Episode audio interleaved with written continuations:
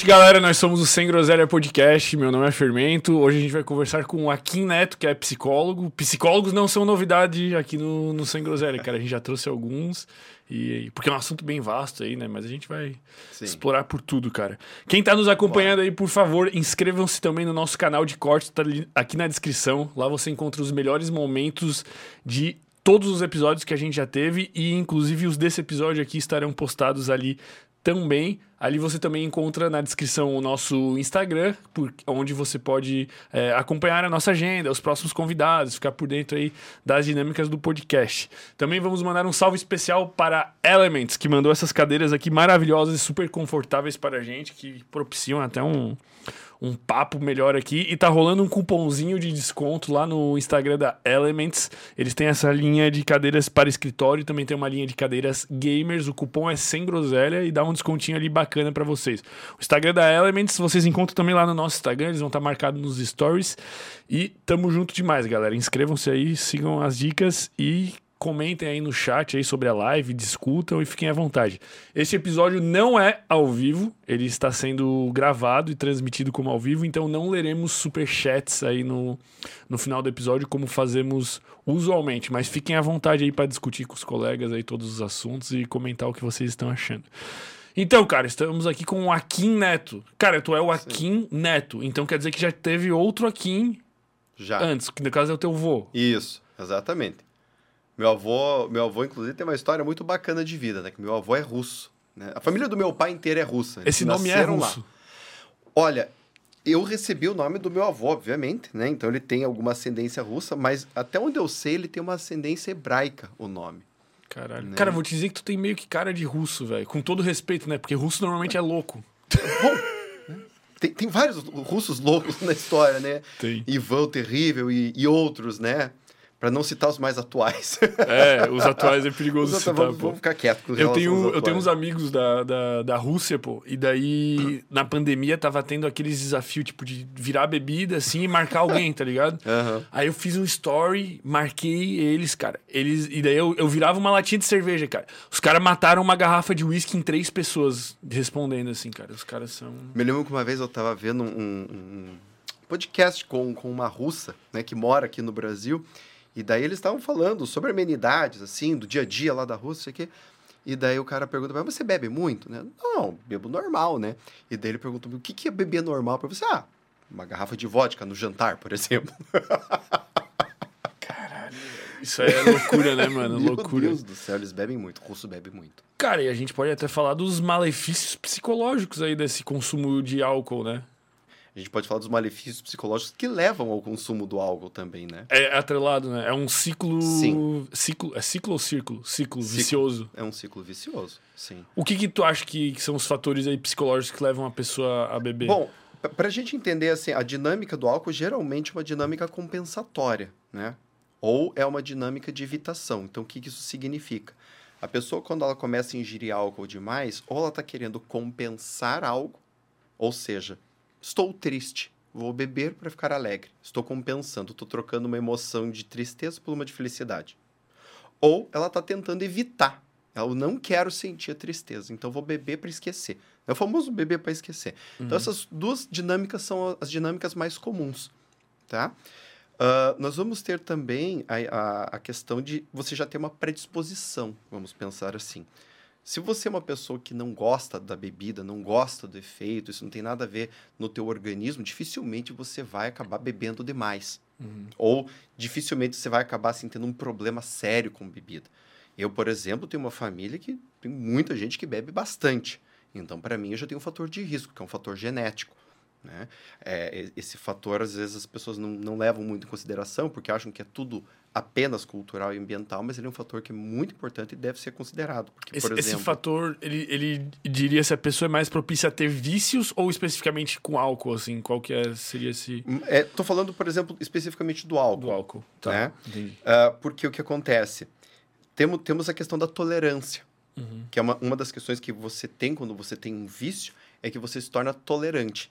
Então, eu tomo um copo de cerveja, beleza, fico meio embriagado. Daqui a pouco eu tomo um copo de cerveja e não estou mais sentindo nada, não estou mais sentindo o efeito do álcool. Eu tenho que tomar dois. Daqui a pouco eu tenho que tomar três. Isso que a gente vai chamar de tolerância. Se você tem um fator genético atrelado, você desenvolve tolerância mais rápido. Entende? Uhum, então, por causa disso, a pessoa acaba desenvolvendo um vício, um vício mais rápido. E aí as dinâmicas de família, as dinâmicas emocionais que a pessoa vai tendo ao longo da vida, inclusive também companhias. Por exemplo, se eu estou num grupo que bebe bastante é, e eu sou adolescente, a maior parte das pessoas começa a beber na adolescência. Sim. É, se o meu grupo bebe muito e dá muito valor para o álcool, muito provavelmente eu já vou ter uma predisposição social a beber mais do que menos. Mas, mas tu acha que é, essa, essa diferença que a gente vê no álcool para outras drogas, ela é, de certa forma, errada, assim, vamos dizer assim. Tipo, porque eu sinto que todo mundo categoriza assim, tipo, álcool e, e daí drogas. outras drogas, uhum. né? Sim. E, e tu diria que, tipo, nos, nos fatores de, de risco psicológico álcool e tal... Álcool é droga. Álcool é droga. Álcool é droga. A, a gente, é, é, a gente tem que assumir isto. Uhum. Cigarro é droga, cigarro é droga, álcool é droga. A gente categoriza tudo isso dentro do. E essa, essa, essa cultura que tornou tão acessível é algo, tipo, nocivo, assim. Tipo. É, se você for parar para olhar historicamente, eu gosto muito de olhar as coisas historicamente. É, no Egito Antigo se dava cerveja como pagamento. Caralho, velho. Então, a gente não está falando de algo assim que é as, da, da, Revolução Industrial para cá. O Egito Antigo é antes de Cristo, faz muito tempo. Muito tempo. As primeiras bebidas que foram feitas na história. Então, o pessoal já estava lá bebendo e vendendo e, e, trocando aquilo. Já tinha um valor. Já tinha um valor social. Hum. É, então, assim, o álcool, ele acompanha a civilização. Desde civilizações mais antigas você já tem o uso do álcool. E, e, por que tu diria que, que o ser humano tem essa, essa busca? É sempre tu acha que entra nessas medidas aí compensatórias ou querer fugir de uma realidade? Por que, que tu acha que o ser humano psicologicamente busca é, alterar a percepção de realidade sobre o uso de alguma substância e tal? Veja, eu acho que a gente faz essa busca de várias formas. Por exemplo, se você vai olhar a história do yoga, então, yoga? É. Então a gente também tem uma história gigantescamente antiga. Uhum.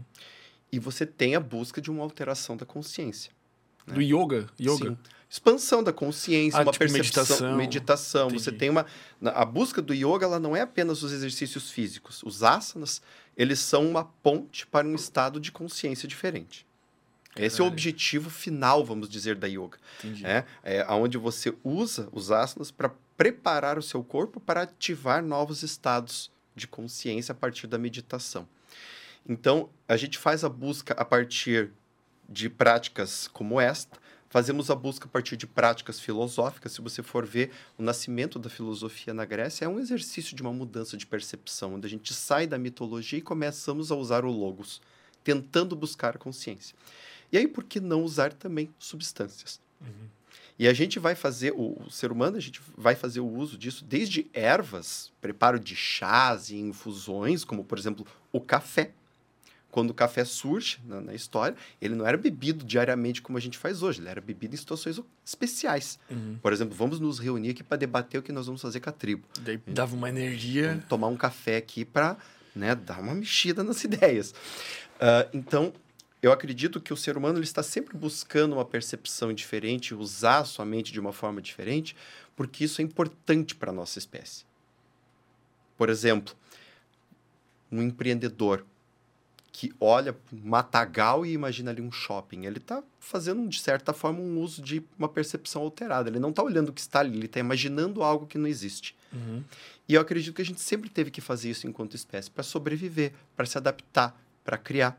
E aí o uso de substâncias acaba vindo um pouco nesta ênfase, uhum. inicialmente. Mais tarde, isso começa a se popularizar e as pessoas começam a perceber que tomar alguma coisa mexe com o seu humor. E aí começa a ser usado com este propósito, de alterar especificamente o humor, a experiência imediata que a pessoa está tendo. E a gente gosta de fazer isso para se sentir alegre, para se sentir divertido.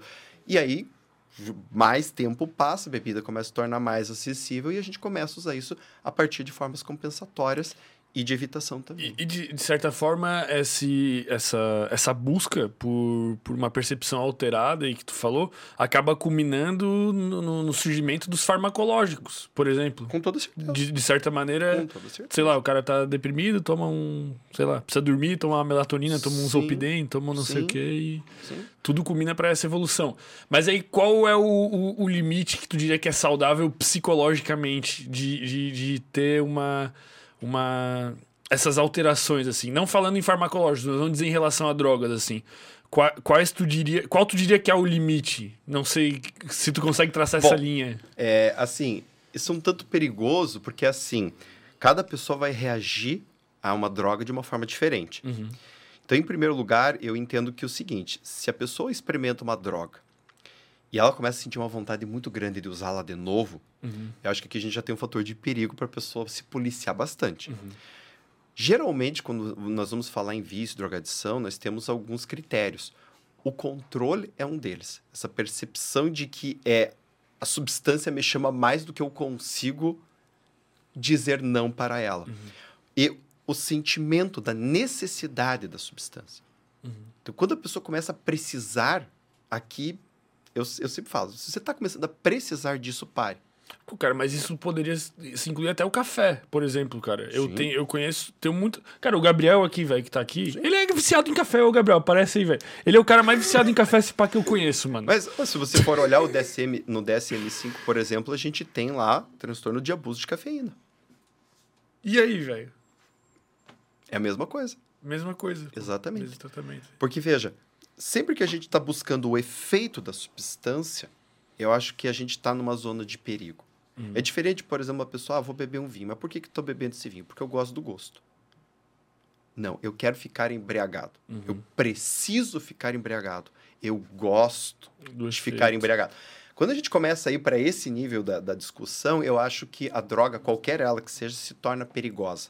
Entende? Cara, Porque mas... daí já está criando uma dependência né? Eu vou mudar o meu estado de humor por causa daquilo. E eu vou começar cada vez mais a precisar disso. Mas eu não sei se, se isso é um bom critério. Eu vou te dar um exemplo. Eu bebo muito pouco, assim. Tipo, eu bebo, sei lá, uhum. talvez uma vez por mês. Sim. Ou, ou menos.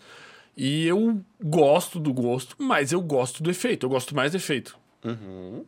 Assim como eu fumo também maconha. Uhum eventualmente uma vez por mês ou alguma coisa assim, porque eu gosto do efeito, eu não gosto do gosto, sei lá, tá ligado? Sim, é, a maconha. Mas eu não me considero viciado, obviamente, porque uhum. eu não necessariamente preciso, mas eu gosto. É como se uhum. fosse. Eu acho que é um uso recreativo saudável, vamos dizer assim. Isso é possível? É possível, né? Vamos assim, é. Veja, é, é que nem eu falei. Tem uma questão que é: eu quero o efeito. Falei, é, quando eu falei, eu falei critérios, né? Então, assim, eu quero o efeito, eu busco mais o efeito do que, alguma, do que qualquer outra coisa. Dois, eu preciso. preciso precisar é o perigo. Três, eu começo a perder o controle. Uhum. Entende? Entendi. Entendi. É, então, não é um critério só. São alguns critérios. Claro, uhum. pô, o cara é, é, gosta de, sei lá, tomar um café para acordar. Então, beleza. Pô, nossa, hoje eu tô cansado, tô meio morto, assim, pô, vou tomar um café aqui para me acordar. Ah, você é viciado em café. Não. Sim. Né? Agora, pô, todos os dias o cara toma café, três, quatro xícaras de café e não consegue fazer mais nada se não tomar o café. Ô, peraí. Tecnicamente falando, o organismo não precisa de tanto café assim para funcionar. Sim. Você tá me entendendo? É uma necessidade. É, tecnicamente falando, a gente não precisa de álcool, maconha, enfim, a gente não precisa das drogas para sobreviver. Para sobreviver. Você tá me entendendo? Sim. Então, a partir do momento que eu começo a necessitar daquilo e começo a perder o controle sobre essa necessidade ou desejo, que as pessoas, uhum. ah, eu não tenho necessidade, eu gosto. Então fica sem. Me mostra que se, né? Não, eu não quero ficar sem, né? Então, esse é sempre aquela coisa do, do primeiro passo é a negação, né? Sim, tem então tem esses critérios, assim, tipo, não um critério apenas que a gente usa, são vários. E, e, uma pessoa que identificou que tá passando do ponto tal, assim, como que tu. Não, tu já atendeu paciente com, com, com vícios? Já atendi, uh -huh, sim, atendo alguns. Como que tu. Como que é o protocolo psicológico que tu segue, assim? O que, que tu diria que é um roteiro para a pessoa conseguir largar esse vício? Ela vai ser viciada para sempre? Ou ela consegue ser curada do vício e tratar aquela droga de maneira saudável? Quais são os, os passos, assim, tu diria? Aí a gente vai falar assim, ó como você colocou, você colocou uma pessoa que está começando, está começando a perceber. Uhum. Esse é um, estado, é um, é um momento muito bom de buscar tratamento. Por quê? Porque o vício pode não estar estabelecido de forma concreta, assim, de uma forma mais profunda, vamos dizer uhum. assim.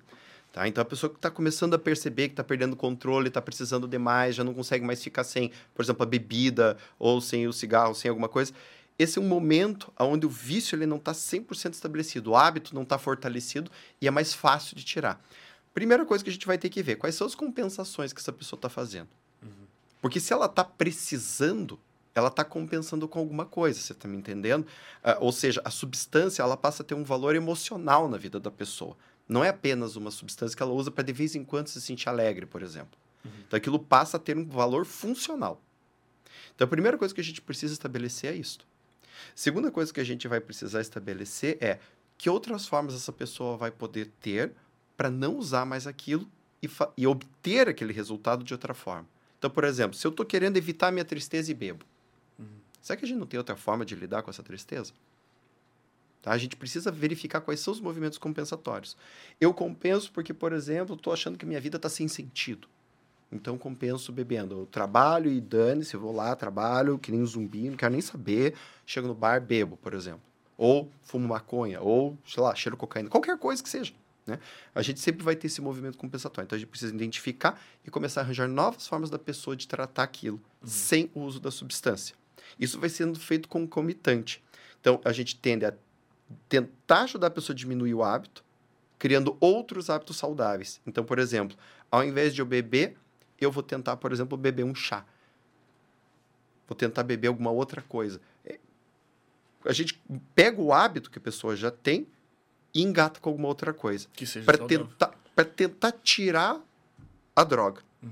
E aí, junto com isso, começar a criar um hábito de novas formas de resolver a questão emocional. Tu tá me entendendo? Aí muitas vezes a gente vai ter que trabalhar com fortalecimento da autoestima, vamos ter, ter, que trabalhar com resolução de problemas práticos, vamos ter que trabalhar com resolução de problemas relacionais. É, a gente precisa ver qual que é a demanda da pessoa a partir disto. Às vezes a pessoa também está deprimida, ou às vezes tem até um, problema, um transtorno de ansiedade, que ela acaba usando as medicações ou até as drogas como uma forma de inibir. Então aí a gente vai precisar olhar o que está sendo é, compensado para lidar com isso. Tá? Em casos mais graves, geralmente a gente vai precisar de internamento, a gente vai precisar de medicação também, porque em casos mais graves a gente tem pessoas que, né, bebem demais, demais, demais da conta, Bebe que perfume, não cons... sei lá, os caras... É, sabe, é, é, ou por exemplo, passam o dia inteiro, usam, sei lá, 4, 5, 6 cigarros de maconha ao longo do dia. Então, nos casos mais severos, a gente vai precisar do internamento para ter o quê? A desintoxicação. Porque senão, é assim, não tem o que tratar, entendeu? Uhum. Muitas vezes a gente também vai precisar de uma medicação para ajudar aquela pessoa a se sustentar emocionalmente sem a, a, a droga. Que tipo de medicação que se usa? Aí depende da pessoa. Tem, Mas o que, que essa medicação vários, faz, assim. assim? Pode ser um regulador de humor, por exemplo. Entendi. Tá? Pode ser um antidepressivo, se a gente perceber que tem uma depressão instalada ali. Pode ser algum remédio para manutenção da ansiedade. Então, tem várias medicações que vão ser usadas. Aí, assim, vai depender, como eu te falei, o que, que a pessoa está compensando. Qual é a dinâmica que está rolando ali? Aí o psiquiatra vai intervir da, da forma que, que ele mais achar interessante. E, né? e, tu acha que uma pessoa tem a capacidade de largar um vício sozinha? Tipo, sem uma intervenção. Assim, é. Tipo, tem pessoas que conseguem parar de fumar e tal, assim, mas o, o, que, que, o que, que tu diria que, que essas pessoas fazem que as outras que não conseguiram fizeram, assim? Assim, eu não gosto muito desse discurso, porque ele pressupõe assim: se uma pessoa conseguiu, então todas vão conseguir. Isso não é verdadeiro. Porque cada pessoa é uma pessoa. Porque cada pessoa é uma Entendi. pessoa, cada pessoa está numa situação diferente. Então, por exemplo, assim, tem pessoas que param de, por exemplo, fumar sozinhas? Tem. E muitas dessas pessoas depois engordam. Então, elas trocam uma compulsão por outra. Entendi. Tá? Então, assim, teve uma cura? Não. Porque o objeto da compulsão mudou, mas a compulsão continuou. Uhum. Então não é uma cura. Ela parou de fumar e começou a engordar, porque agora come demais. Entende que ela não se curou? Sim, entendi. Né? Uh, agora, também tem a pessoa que para de fumar, não engorda, não troca por compulsão nenhuma. Tem. Agora, sim, de cada 100 pessoas que tentam fazer isso, quantas efetivamente conseguem sem nenhum tipo de tratamento? Geralmente aquelas que estão no comecinho. Entendi. Tá me entendendo?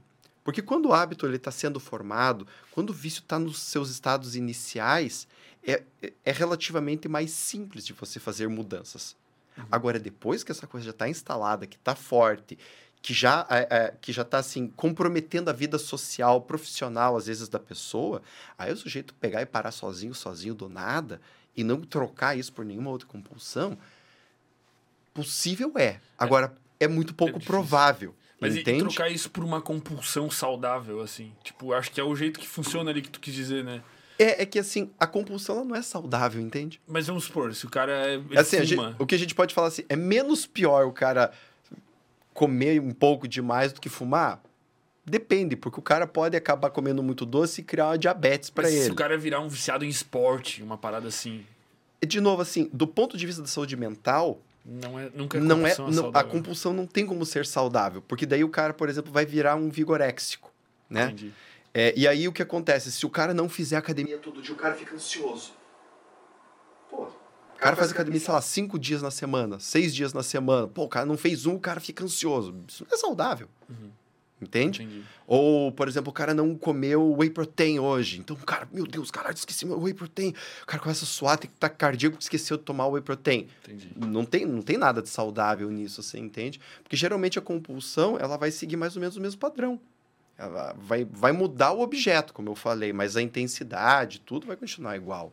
Então não é saudável do mesmo jeito. É, é a palavra é, compulsão já prediz algo é, que não é saudável. Né? Exatamente, entendeu? Tipo, não tem como. E, e é muito é muito comum é, tu, essa, esse tipo de compulsão. Tu já atendeu o paciente com esse tipo de compulsão saudável, assim? Tipo, quais seriam as compulsões saudáveis, entre aspas? A vigorexia, vigorexia é uma delas. é uma delas, mas né? que outras teriam? É, o, a gente tá... Uh, uh, as pessoas hoje estão muito com questão de alimentação super saudável, muita preocupação com saúde, sabe? Uhum. É, a gente pode até falar, por exemplo, isso, isso, isso eu vou colocar assim, isso não tem uma classificação específica, um nome, né? Mas, por exemplo, é, tem pessoas que se preocupam demais com dinheiro. Sim. A gente poderia falar que é saudável se preocupar e, e ter uma, uma ideia de como eu vou lidar com o meu dinheiro.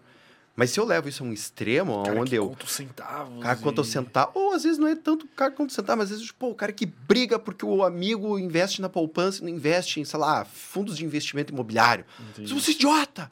Né? Esse sinal, quando a pessoa está brigando com outros, ela está tendo um prejuízo social. Uhum. E isso é um sinal de vício, por exemplo. Entendi. Entendeu? Intolerância, agressividade. Tá me entendendo? Uhum. Então, quando a pessoa tem isso, ela tá, tá demais.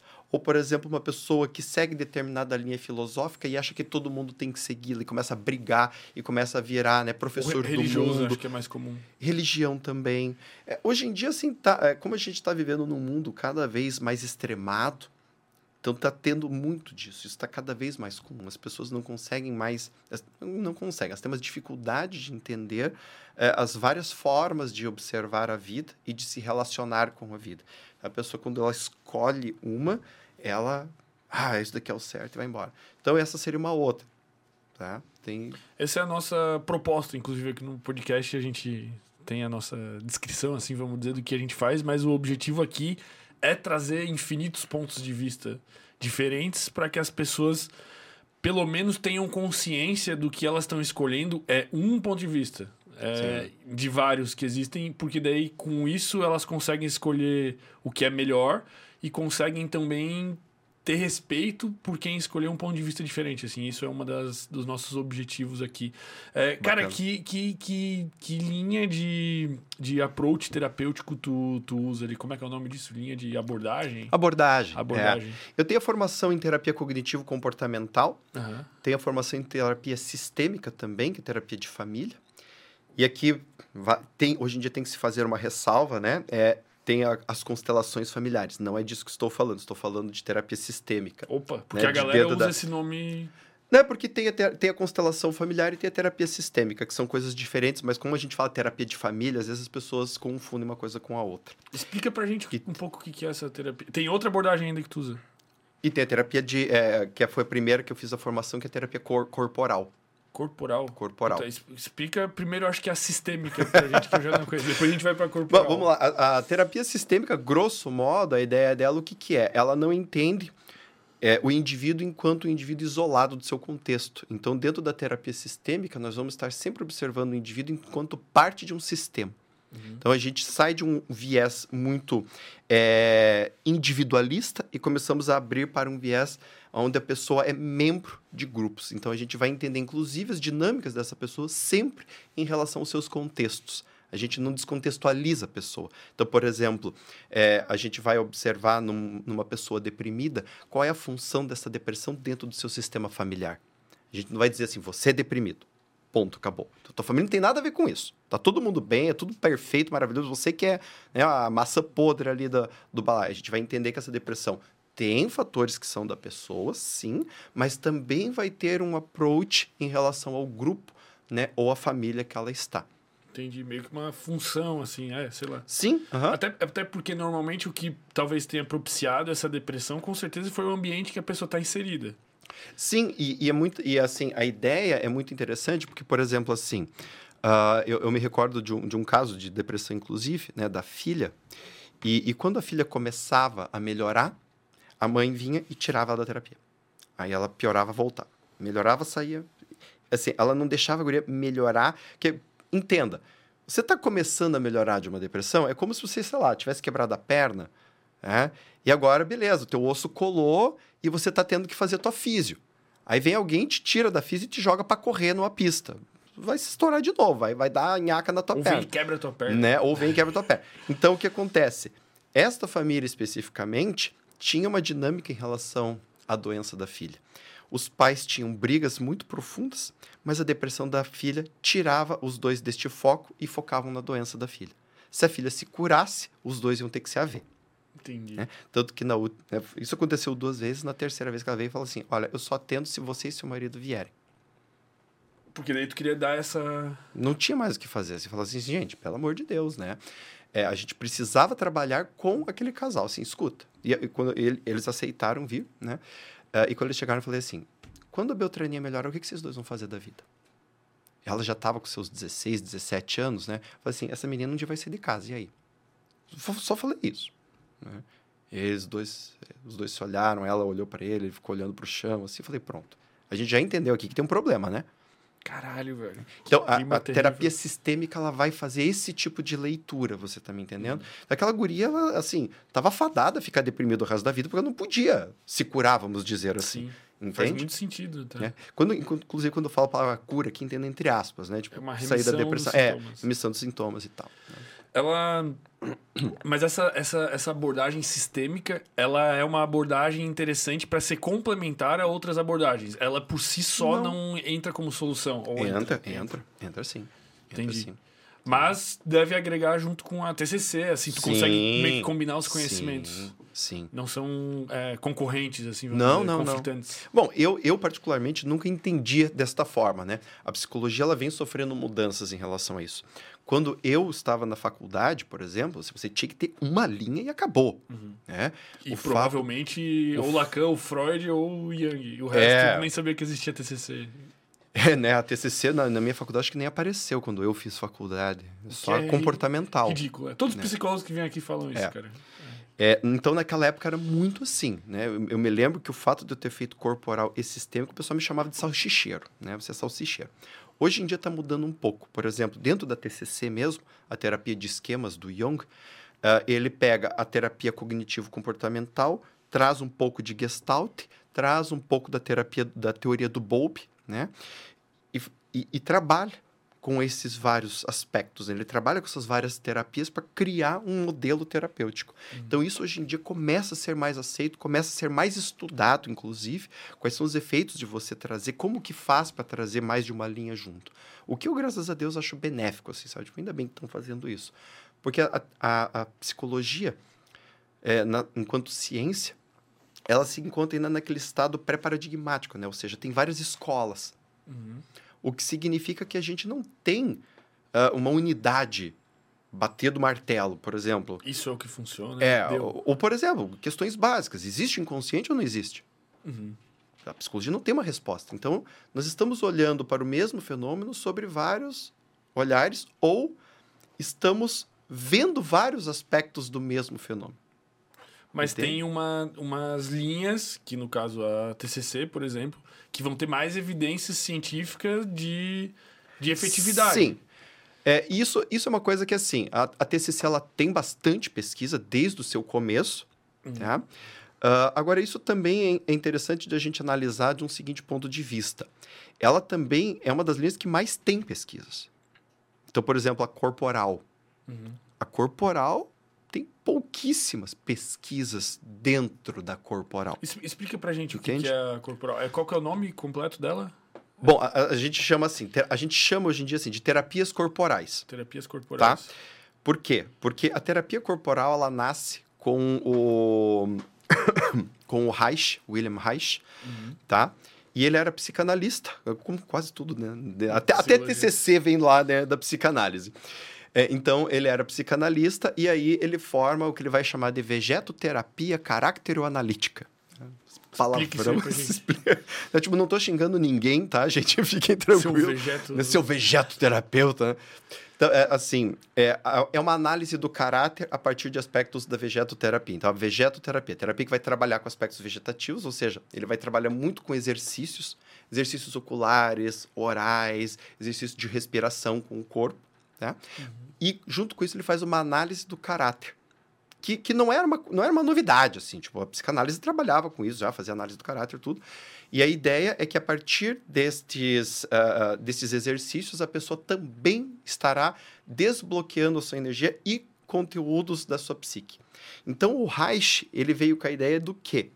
De que a pessoa tinha conteúdos reprimidos no seu inconsciente. Psicanálise bem básica. E esses conteúdos ficavam reprimidos aonde? No corpo. Então, aquela pergunta que muita gente fala, "Pô, a- aonde que está o inconsciente? Me mostra o inconsciente. Né? O, o behaviorista clássico vai fazer essa pergunta ao psicanalista. O Reich vai dizer, tá aqui, tá no teu corpo. Se manifestando É. alguma, Tá nessa tensão que você tem no olho. alguma deficiência psicológica propicia uma deficiência, uma deficiência física, assim, algum problema, uma tensão. Exato, exatamente. Na verdade, é uma reação, né? Então, por exemplo, essa tua raiva, com- onde é que tá, onde é que tá a minha raiva contida da minha mãe? Tá no teu bruxismo. Pô, que, que foda isso aí, velho. Muito É. da hora, pô. É bem legal. E aí a gente chama de psicoterapias, por quê? Porque do Reich a gente vai ter uma segmentação de outros autores, por exemplo, a bioenergética do Alexander Lowen, que é um discípulo de Reich, só que dele vai pegar um outro aspecto, ele vai assim, ele vai ter algumas divergências teóricas. Ele vai pegar muito do Reich, mas ele vai ter uma divergências teóricas, ele vai montar Mas não vai pra A uma linha linha, muito esotérica, assim, essa Não, energética? não. Não? É, quando a gente fala em energia em terapia corporal, energia nada mais é do, do que oxigênio e, e, e ATP. É bem. Tanto que o Reich ele era médico. Hum, Né? Então, quando a gente fala de energia, ah, a energia está fluindo para o seu braço. O que, que significa isso? Tem mais sangue fluindo por aqui. Minha mão está fria. Esquentei aqui, veio mais sangue, veio mais energia. Então, não é um conceito místico de energia. Pô, mas É eu não bem- gosto dessa linguagem que eles usam. É, É, porque a, a palavra sim, energia ficou fi- deturpada sim, pelo, ficou, pelo ficou, esoterismo e tal. né? Ficou. Ah, hoje em dia, assim, é, é, essa coisa da energia, da coisa mística, assim, qualquer coisa que a gente fale de energia, a gente remete a essa coisa meio o segredo, assim, essa, essa vertente. Sim, eu te entendo. Acabaram com a palavra, né?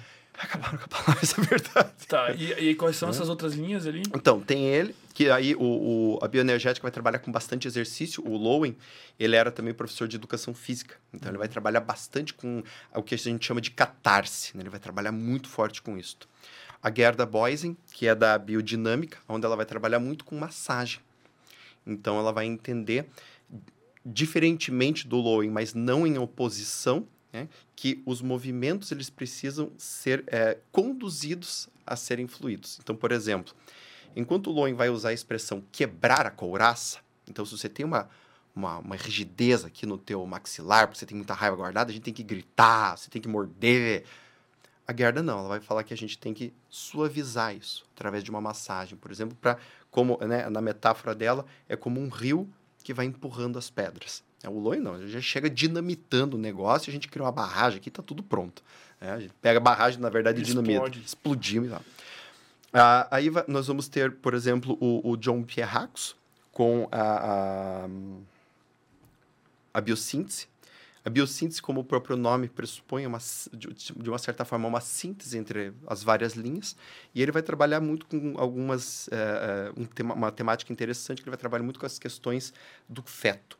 Né? Então, ele vai ser um dos primeiros que vai levar a ideia de que o feto, quando nasce, ele não nasce uma tábula rasa, como a psicanálise acreditava né, no, no começo. Então, ele vai entender que a psique já começa a ser formada lá dentro do, do, do útero da mãe. Ele vai trabalhar com isso. Isso, inclusive, tem evidência científica. Tipo, tem, a mãe sofreu um estresse, o filho nasce Sim. mais propício, não sei o que e tal. Uhum. E... Obrigado. Tá, e daí a gente vai... De uma dessas linhas todas do hash, caralho, muito pico. O hash deu origem a um bagulho sinistro, assim, né? Sim. E ainda tem um outro lá, que é o, que é o Stanley Kellerman, que é um dos caras que eu, que eu mais gosto dessa galera toda. Que é pro outro lado. É, que, é uma, que ele vai trabalhar com a educação somática. Então, no, o Kellerman uh, ele vai assim entender que a gente precisa aprender a usar o corpo. Então a gente tem um monte de músculo, tudo, a gente tem um monte de ossos, temos várias funções. E o que acontece? A gente não sabe usar esse corpo. Então a gente usa ele de uma forma muito, uh, vamos dizer assim, instintiva. E subexplorada, né? talvez. E subexplorada. Então a, a, a ideia do Kellerman é aprender quando eu abro o meu peito, o que acontece com a minha emoção? Quando eu fecho meu peito, o que acontece? Então, quando eu estou aqui conversando com você, como é que eu estou me colocando? Eu estou usando meu corpo de uma forma mais agressiva, mais passiva? Eu estou tentando me dobrar? Como é que eu estou usando meu corpo e qual é o efeito sobre a minha disto na minha emoção, no meu pensamento? Então ele vai ser um autor que vai trabalhar muito com esse tipo de consciência. Tá. E daí qual dessas linhas tu segue? Eu sigo o Kerman. O Kerman, que é esse ah. da, vamos dizer da, da linguagem corporal, posso usar essa palavra? Não, não ele, porque ele não, ele não vai falar que tem uma linguagem tem corporal. Uma linguagem. Ele não vai ir na linha, por exemplo, do, do corpo fala.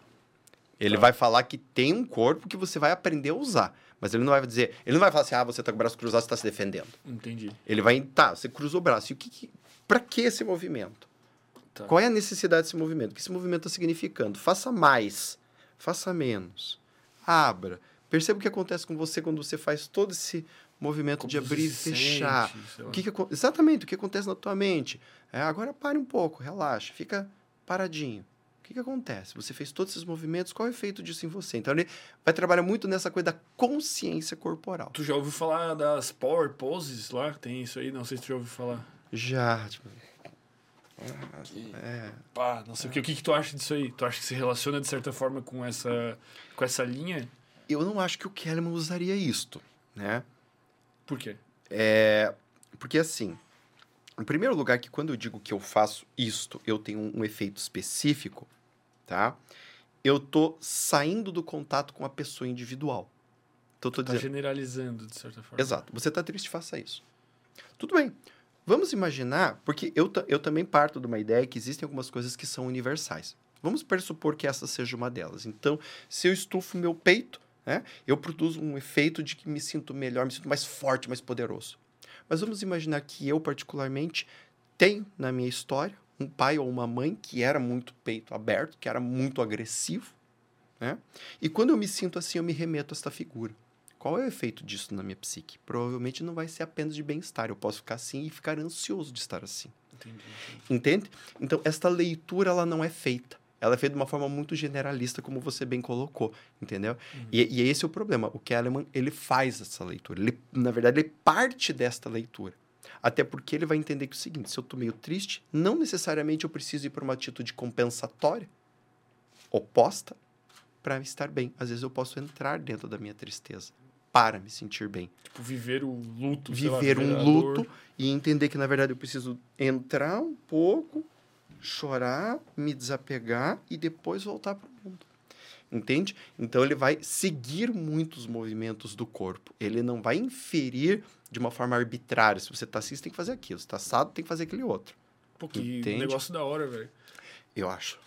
e, e, e quais estudos científicos já foram feitos nesse sentido desses approaches ali é, derivados do Hash, Hash? Do Reich. Reich. William Reich. Quase, acertei no meio. Cara, tem pouca coisa. Pouca coisa. Mas, pouca coisa. pô, é uma parada muito interessante. Ela é. E, e eu pensando assim, eu leigamente, né, não, não sou cientista nem estudioso, olhando, eu vejo uma lógica muito grande nisso, assim. Sim. Acho que teria uma correlação, tem. talvez que propusesse uma evidência científica. O que a gente tem bastante. O que está tendo mais são estudos é, relacionados a yoga.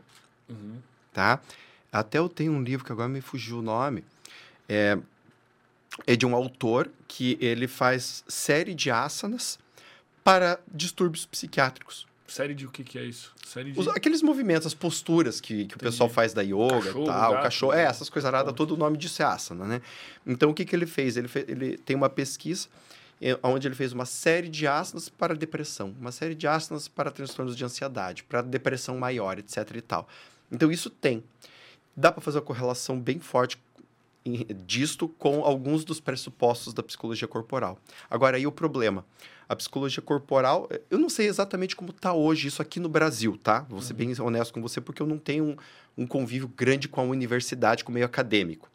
Mas, por exemplo, na minha época, que eu estava indo em congresso e tudo mais, eram poucos os profissionais haitianos, seja de qual linha for, que tinham uma cadeira dentro de uma universidade é, é, é, é, pública Uhum. que tinham acesso a um corpo de pesquisa. Então, quando a gente fala da TCC ter muita pesquisa, a gente tem que entender isso também. Ela é uma linha que tem bastante gente inserida dentro da academia, portanto, é uma linha que tem muito acesso à pesquisa Uhum. e muito desejo de pesquisa também, porque outras linhas, como psicanálise e tal, tempos atrás, ocupavam muitas cadeiras, mas não faziam tantas pesquisas. Então, é sempre interessante da gente entender que quando a gente fala, ah, mas tal linha tem tanto, tem muita pesquisa, Muita evidência. tem muita evidência. De fato, tem. Agora, e as outras? Tem tantas pesquisas assim? Porque, por exemplo, ah, eu tenho 50 pesquisas. Beleza, tenho duas de psicanálise, o resto tudo de TCC. Entendi. Entende o que eu quero dizer? Entendi. Né? Então, não quer dizer que né, psicanálise não funciona ou que não tem evidência científica. Não, não tem por quê? Porque tem pouca pesquisa. Entendi. Entende? A corporal é uma delas. Ela tem pouca pesquisa assim, empírica, de, é, de termos artigos, de termos meta-análises, etc e tal. Isso, isso só vai evoluir com a. Com, a evolu... com o futuro, né? Com a mais inserção dos profissionais dessas linhas dentro dos meios acadêmicos. É, é o único caminho, não tem outro. Mas o, o problema que, que eu vejo, né? Não que eu vejo, que eu, que eu ouço falar dos psicólogos é isso, cara. Tipo, a galera, é, quando tá lá na, na universidade, o professor não vai passar a- o Lacan, o Freud, o Jung. é, principalmente o Freud, né? Como se fosse uma das linhas, uma das vertentes das infinitas possíveis. Ele passa como verdade. É. Ele passa como a única, ele passa como uma certeza absoluta, mesmo sem tantos estudos, sem, sem tanta é, evidência científica, como tu mesmo falou. E isso meio que restringe o comportamento, assim. É como se os professores tivessem uma, uma linguagem doutrinatória, assim, doutrinadora, né? Eles querem que tu siga a linha que eles seguem, tipo, e, e eventualmente até psicólogos que estiveram aqui passaram por muitos problemas dentro da, da universidade, assim, de, de contestar e falar, não, mas isso que tu tá explicando é uma linha, porque tem outra linha que diz não sei o quê, o professor reprovar o cara, vai tomar Sim. no cu e dar discussão Sim. e tal. Tu, tu, tu chegou a sentir isso? O que, que qual foi o estalo que te tirou de, da, de dentro da universidade, assim, e tu conseguiu buscar essa, esse outro approach, assim? Na verdade, assim, quando eu fiz. Porque assim, eu fui fazer psicologia, porque quando eu tava com uns 13, 14 anos, eu tive uma depressão. Aí eu fui me tratar, né, com um ex-professor do, do, do ensino fundamental que era psicólogo, e gostei. Falei, cara, vou fazer esse troço aí. E ele era Né? que linha? Era E ele era da corporal. da corporal. Puta. Aí quando eu cheguei na faculdade, eu cheguei assim, tá, cadê o laboratório de psicologia corporal, né? Aí eu fui olhar a emenda do curso, nem, nem tem psicologia corporal. negócio. Falei, caraca, como é que eu faço, né? Aí, tipo, um dia lá, passando pelos murais, naquela época era mural, né? Então tinha lá os muralzão, assim, com um monte de oferta de curso e tal, não sei o quê, e tinha um lá da corporal. Eu catei aquele bagulho e falei, ah, vou, vou atrás. Daí eu fui. Cara, que absurdo, mano. Tu ia Né? passar o curso sem saber que existe essa porra. velho. Sim, na verdade tem até uma história interessante, né? Lá, acho que terceiro, quarto ano a gente estava tendo psicologia da personalidade, né? É, E a gente estava vendo a personalidade de vários, sobre vários ângulos. Era uma matéria assim bem ampla, né? não era para aprofundar e tal. Ah, e daí a gente passou pela corporal. Né? A, professora deu uma aula sobre o, o, o Reich e o Lowen. Só que ela estava falando de uma forma meio inversa. Ela estava trocando as bolas, assim. Ela estava falando Ela se confundiu. ela se assim. confundiu, porque ela, ela não, não, não tinha formação e tudo. Então, eu peguei e falei, professora, tá errado isso daí, tá ligado? Daí, eu me lembro que ela era uma professora bem bacana e bem aberta. Eu falei assim, como assim tá errado aqui? Falei, não, é que eu tô fazendo a formação dessa, né? E não é, não é isso, é outra coisa, né? Daí ela falou, ah, você quer dar uma aula? Eu falei, quero. Né? Daí eu fui lá dar aula pro pessoal da, das diferenças da personalidade. Caralho, Eu- que da hora, né? velho. A galera devia te odiar, mano. Cara, tinha muita gente que me odiava. Sim. Sim. Tinha bastante gente que me... Tinha algumas pessoas que gostavam, achavam massa tal, outras pessoas me odiavam, me achavam mal. Mas é que, tipo, cara, é que não é isso. Assim, é que nem falar que, por exemplo, Freud criou os conceitos arquetípicos. Tipo, Sim. Não tem nada a ver. Isso é de Jung. Jung. Né? Ou falar que o Jung criou a ideia do inconsciente. Não criou. Estudou com Freud, né? Então, ela tava falando algumas coisas assim, que eram confusões, vamos dizer assim, ok de serem feitas por uma pessoa que não tem estudo, né? Mas sim, a gente tinha Tem que pouco dar graças a acesso. Deus, ou graças a, sei lá, a alguma coisa que tu acredite, que ela pelo menos falou, velho. Sim, sim. Tipo, sim, é melhor, pelo sim. menos as pessoas talvez aguce, aguce a curiosidade de alguém que, que foi buscar aquilo, né, Sim. cara? Que, Sim, que- né? Eu tive colegas que anos depois foram fazer corporal, né? Outros foram fazer sistêmica, né? Cara, que triste Mas, que é, é. isso aí, velho. Eu fico triste. Hoje, assim, hoje me parece que tá diferente, né? É, é, inclusive, na, na, na PUC do Paraná, eu me lembro que eles estavam fazendo uma matéria de clínica bem interessante. Então, eles traziam um caso, né? E eram três ou quatro professores, um de cada linha. Uhum. E daí, cada professor falava sobre como aquela linha entendia aquele caso e como ela trataria aquele caso. né? Então, isso já achei uma, uma coisa muito interessante, porque dá para o aluno essa percepção. Agora, tem uma outra questão sobre isso que é interessante, que é assim, ah, na faculdade, geralmente falam para a pessoa que ela tem, e isso eu acredito que seja o maior dos erros, que ela tem que escolher as linhas por identificação. né? Então, eu vou me identificar com esta linha e eu vou estudar essa linha. Por que, que eu acho isso um tanto errado? Errado é é um tanto limitado, vai? Porque quando eu me identifico, eu preciso proteger isto. Né? Uhum. Então, eu Aí acho que... começa o perigo. E aí começou o perigo. Então, o que acontece? É, eu, acho, eu acho que, assim, uma escolha mais saudável, ela é feita assim, tá, quais são os... Quais, qual é a leitura desta linha? O que, que esta linha pensa? Qual é a crítica a tudo isso que esta linha tem? Quais são as deficiências? Quais são. Quais são as Por que, que ela é deficiências? eficiente? Por que, que ela é? Exatamente. Entende? E ao invés de eu tentar defender, eu estar ciente disto. Entende? Uhum. Por exemplo, ah, se eu for pegar é, é, a terapia, ó, terapia corporal, por exemplo, né? É- ela é uma linha muito rica. Mas se eu pego pacientes que têm um baixo contato corporal com suas emoções, eles vão fazer exercícios corporais e não vão entender nada. Então eu preciso Não entendi. por exemplo, assim, uma pessoa que tem uma, um, um grau alto de inibição emocional, Uhum. geralmente é uma pessoa que tem muito pouco contato com o seu corpo. Tipo, ela sabe que o corpo dela existe, mas ela entende que o corpo dela é uma máquina. Então ela não tem contato de consciência emocional corporal quase que nenhum. Entende o que eu quero Eu dizer? entendo, mas eu não, eu não entendo praticamente o que, que seria isso, assim. Tu, tu consegue me exemplificar em uma pessoa? Claro, Isso? eu consigo te dizer. Por exemplo, é muito comum que eu pergunte para meus clientes assim. O cara conta uma situação e eu te pergunto, "E como é que você se sentiu nessa situação? Ah, Kim, é é que eu acho que essa situação tem nada a ver, sabe?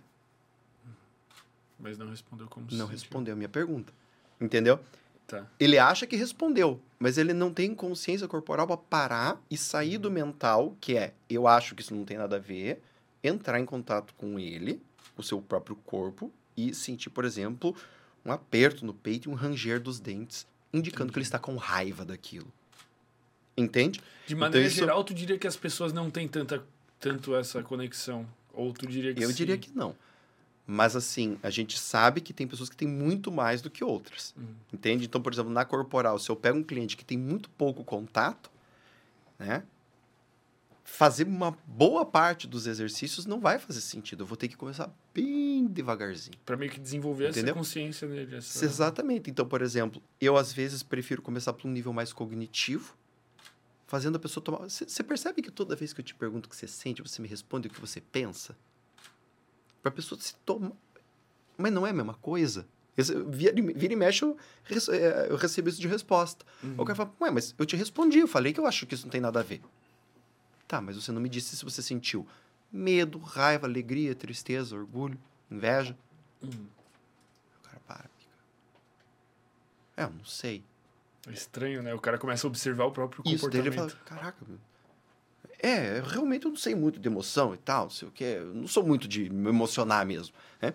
Então a gente primeiro precisa criar essa consciência. Para mais tarde ir para o corpo, para mais tarde, por exemplo, a gente poder fazer um exercício de respiração e o cara perceber que se acalmou. Entende? Eu pego, por exemplo, sei lá, pego uma pessoa com ansiedade, que tem que tenha pouco contato corporal. Às vezes você faz um exercício de respiração, você está vendo por sinais clínicos que a pessoa está diminuindo o grau de ansiedade, mas ela não percebeu.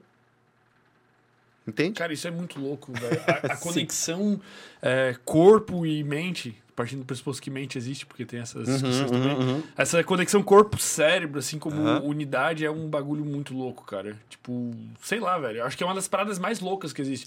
Tipo, Sim. o quanto que o teu comportamento, tipo, mesmo que consciente, consegue influenciar cerebralmente a forma que tu se sente. Tipo, sei lá, se eu pegar e começar a respirar, provavelmente eu vou ficar mais ansioso, nervoso, vou ter taquicardia. E eu tô Uhum. fazendo isso de propósito e eu consigo alterar o jeito que eu me sinto. Cara, que porra é essa, velho? Isso é muito louco, cara. Sim. E já, e já é também assim, que nem você- quando você falou, né? Corpo-cérebro. O cérebro é corpo, né? É, é tudo uma coisa só, na verdade, né? né? O cérebro, eu sempre falo, o cérebro é um pedaço de carne, né?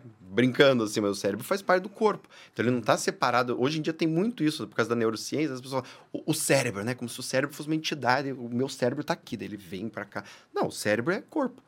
Então faz. Quando você pensa desse jeito, faz assim, caraca, como é que eu não pensei nisso antes?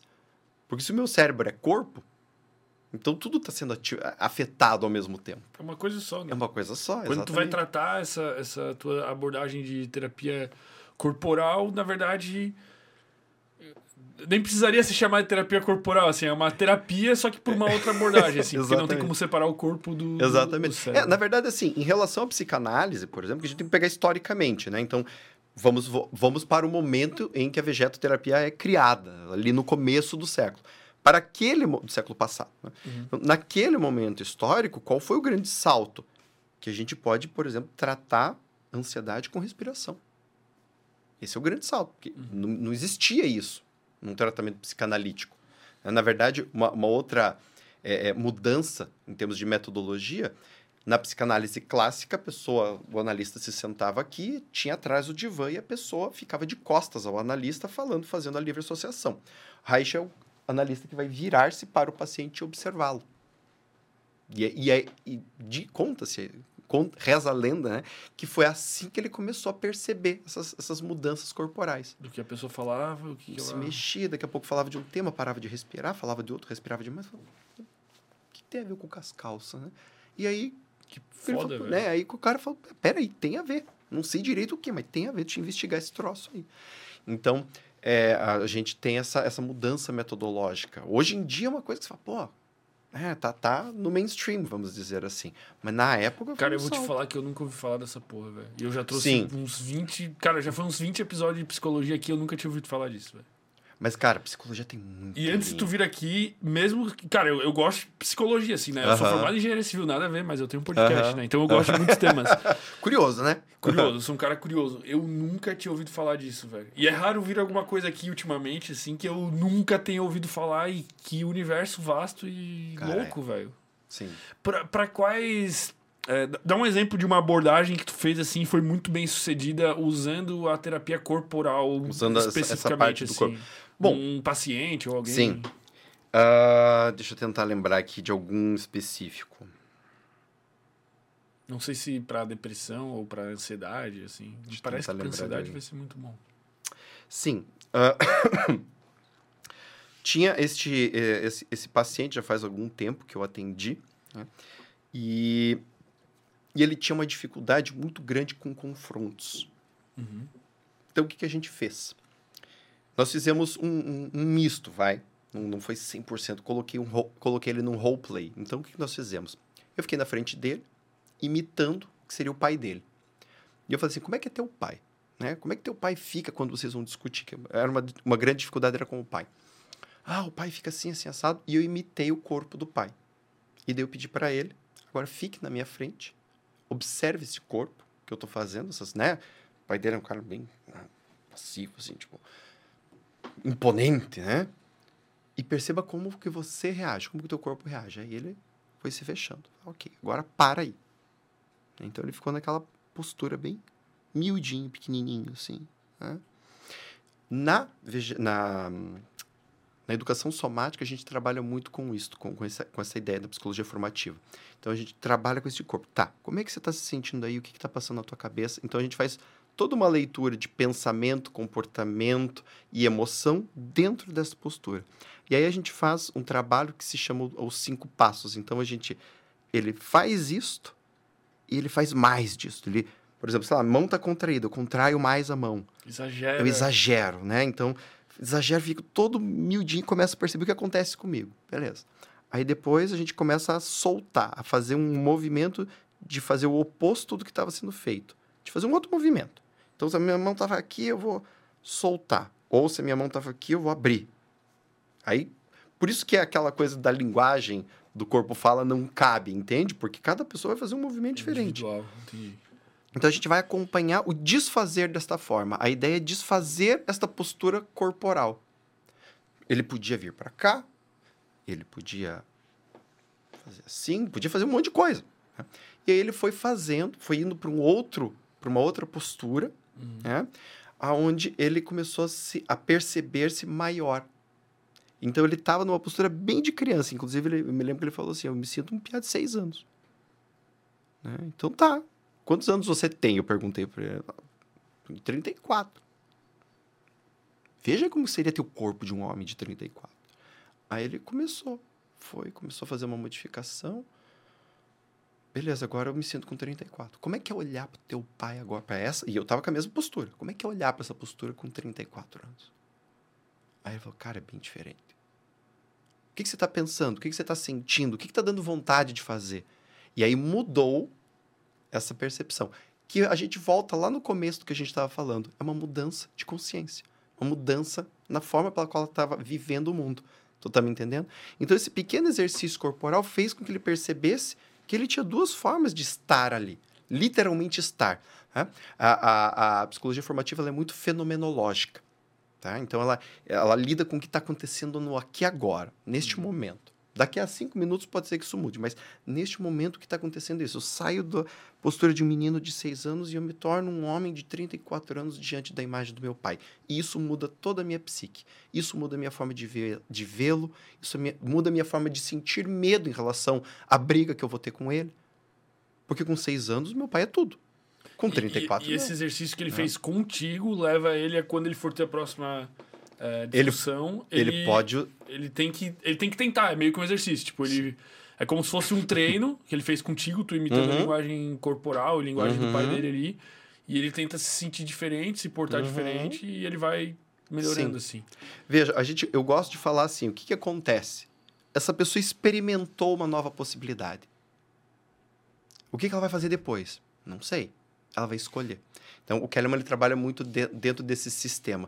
O, que, que, gente- o que, que acontece? A gente sabe que, terapeuticamente falando, naquele caso, era mais interessante que ele se colocasse como um homem de 34 anos na frente do seu pai para conversar com o pai. Né? Até para ele perder o medo absurdo que ele tinha do pai. Ele tinha medo de umas coisas assim, bem, eh, vamos dizer assim, irrealistas, vamos dizer. Né? Ahn, para a situação dele. Agora, se ele efetivamente vai ou não fazer isso, é outros 500. Então, a gente quer que a pessoa faça no sentido de que isso terapeuticamente é produtivo para ela. Então, a gente trabalha sempre com aumentar a probabilidade de. Pelo Entende? menos dá o conhecimento e dá uma liberdade de escolha para. Exato. Agora, não tem como falar. No fim, a pessoa vai fazer uma escolha de se vai ou não fazer aquilo. A escolha que ela não. A gente já discutiu cento e poucas vezes aqui o livre-arbítrio, mas eu não aguento mais. Pô, É, é, é uma- é- é um, é um tema extremamente amplo. é. Então, uma discussão. É uma discussão inútil também, de certa forma. Depen- Dependendo de para onde a gente vai, ela, ela acaba se tornando uma discussão difícil mesmo. único única utilidade que eu diria que tem assim é a pessoa passa a se preocupar mais com o ambiente em que ela está inserida. Eu acho que é uma utilidade dessa Sim. discussão meio que inútil assim, de tu se preocupar as pessoas com as quais tu tá andando, as amizades que tu tem, a tua família, o que que tem no teu quarto, sei lá. Tipo, tem água no teu quarto, pô, como é que tu quer beber mais água se tu não tem uma garrafa d'água, sei lá. Se preocupar mais com o ambiente partindo do pressuposto de que tuas escolhas são meio que limitadas, assim. Eu acho que é a única utilidade dessa discussão. Tirando essa utilidade é só... Só por entretenimento intelectual, né? É que nem ficar contando quantos anjos cabem na ponta de um alfinete, né? Isso, Discussão tipo, da Idade Média, assim, né? Que o pessoal ficava discutindo essas coisas. Sexo dos anjos, né? É, acho que é mais ou menos essa Entendo. coisa. Cara, nessa, nessa tua. Deixa eu construir Mas ficou claro o exemplo? Ficou, ficou. Ficou? Muito massa, velho. Uhum. Muito massa mesmo, pô. É, nessa construção que tu trouxe dessa, dessa abordagem da terapia corporal, especificamente nesse exemplo, ela me faz pensar um pouco na questão da constelação familiar, por exemplo. Porque o que, que eu quero te dizer?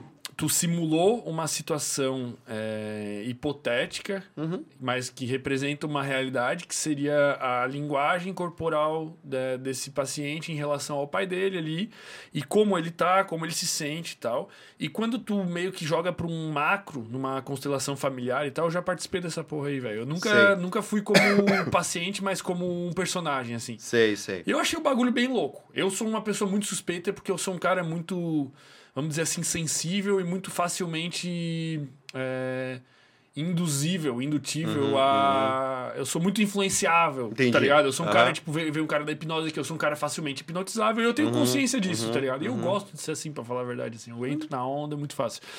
Mas isso me leva a ver uma, um lado um tanto quanto. é, científico e que traga alguma evidência para essa questão da constelação familiar, que é algo que depois de muitas discussões aqui eu já tinha encarado de certa forma como algo esotérico, algo muito místico assim.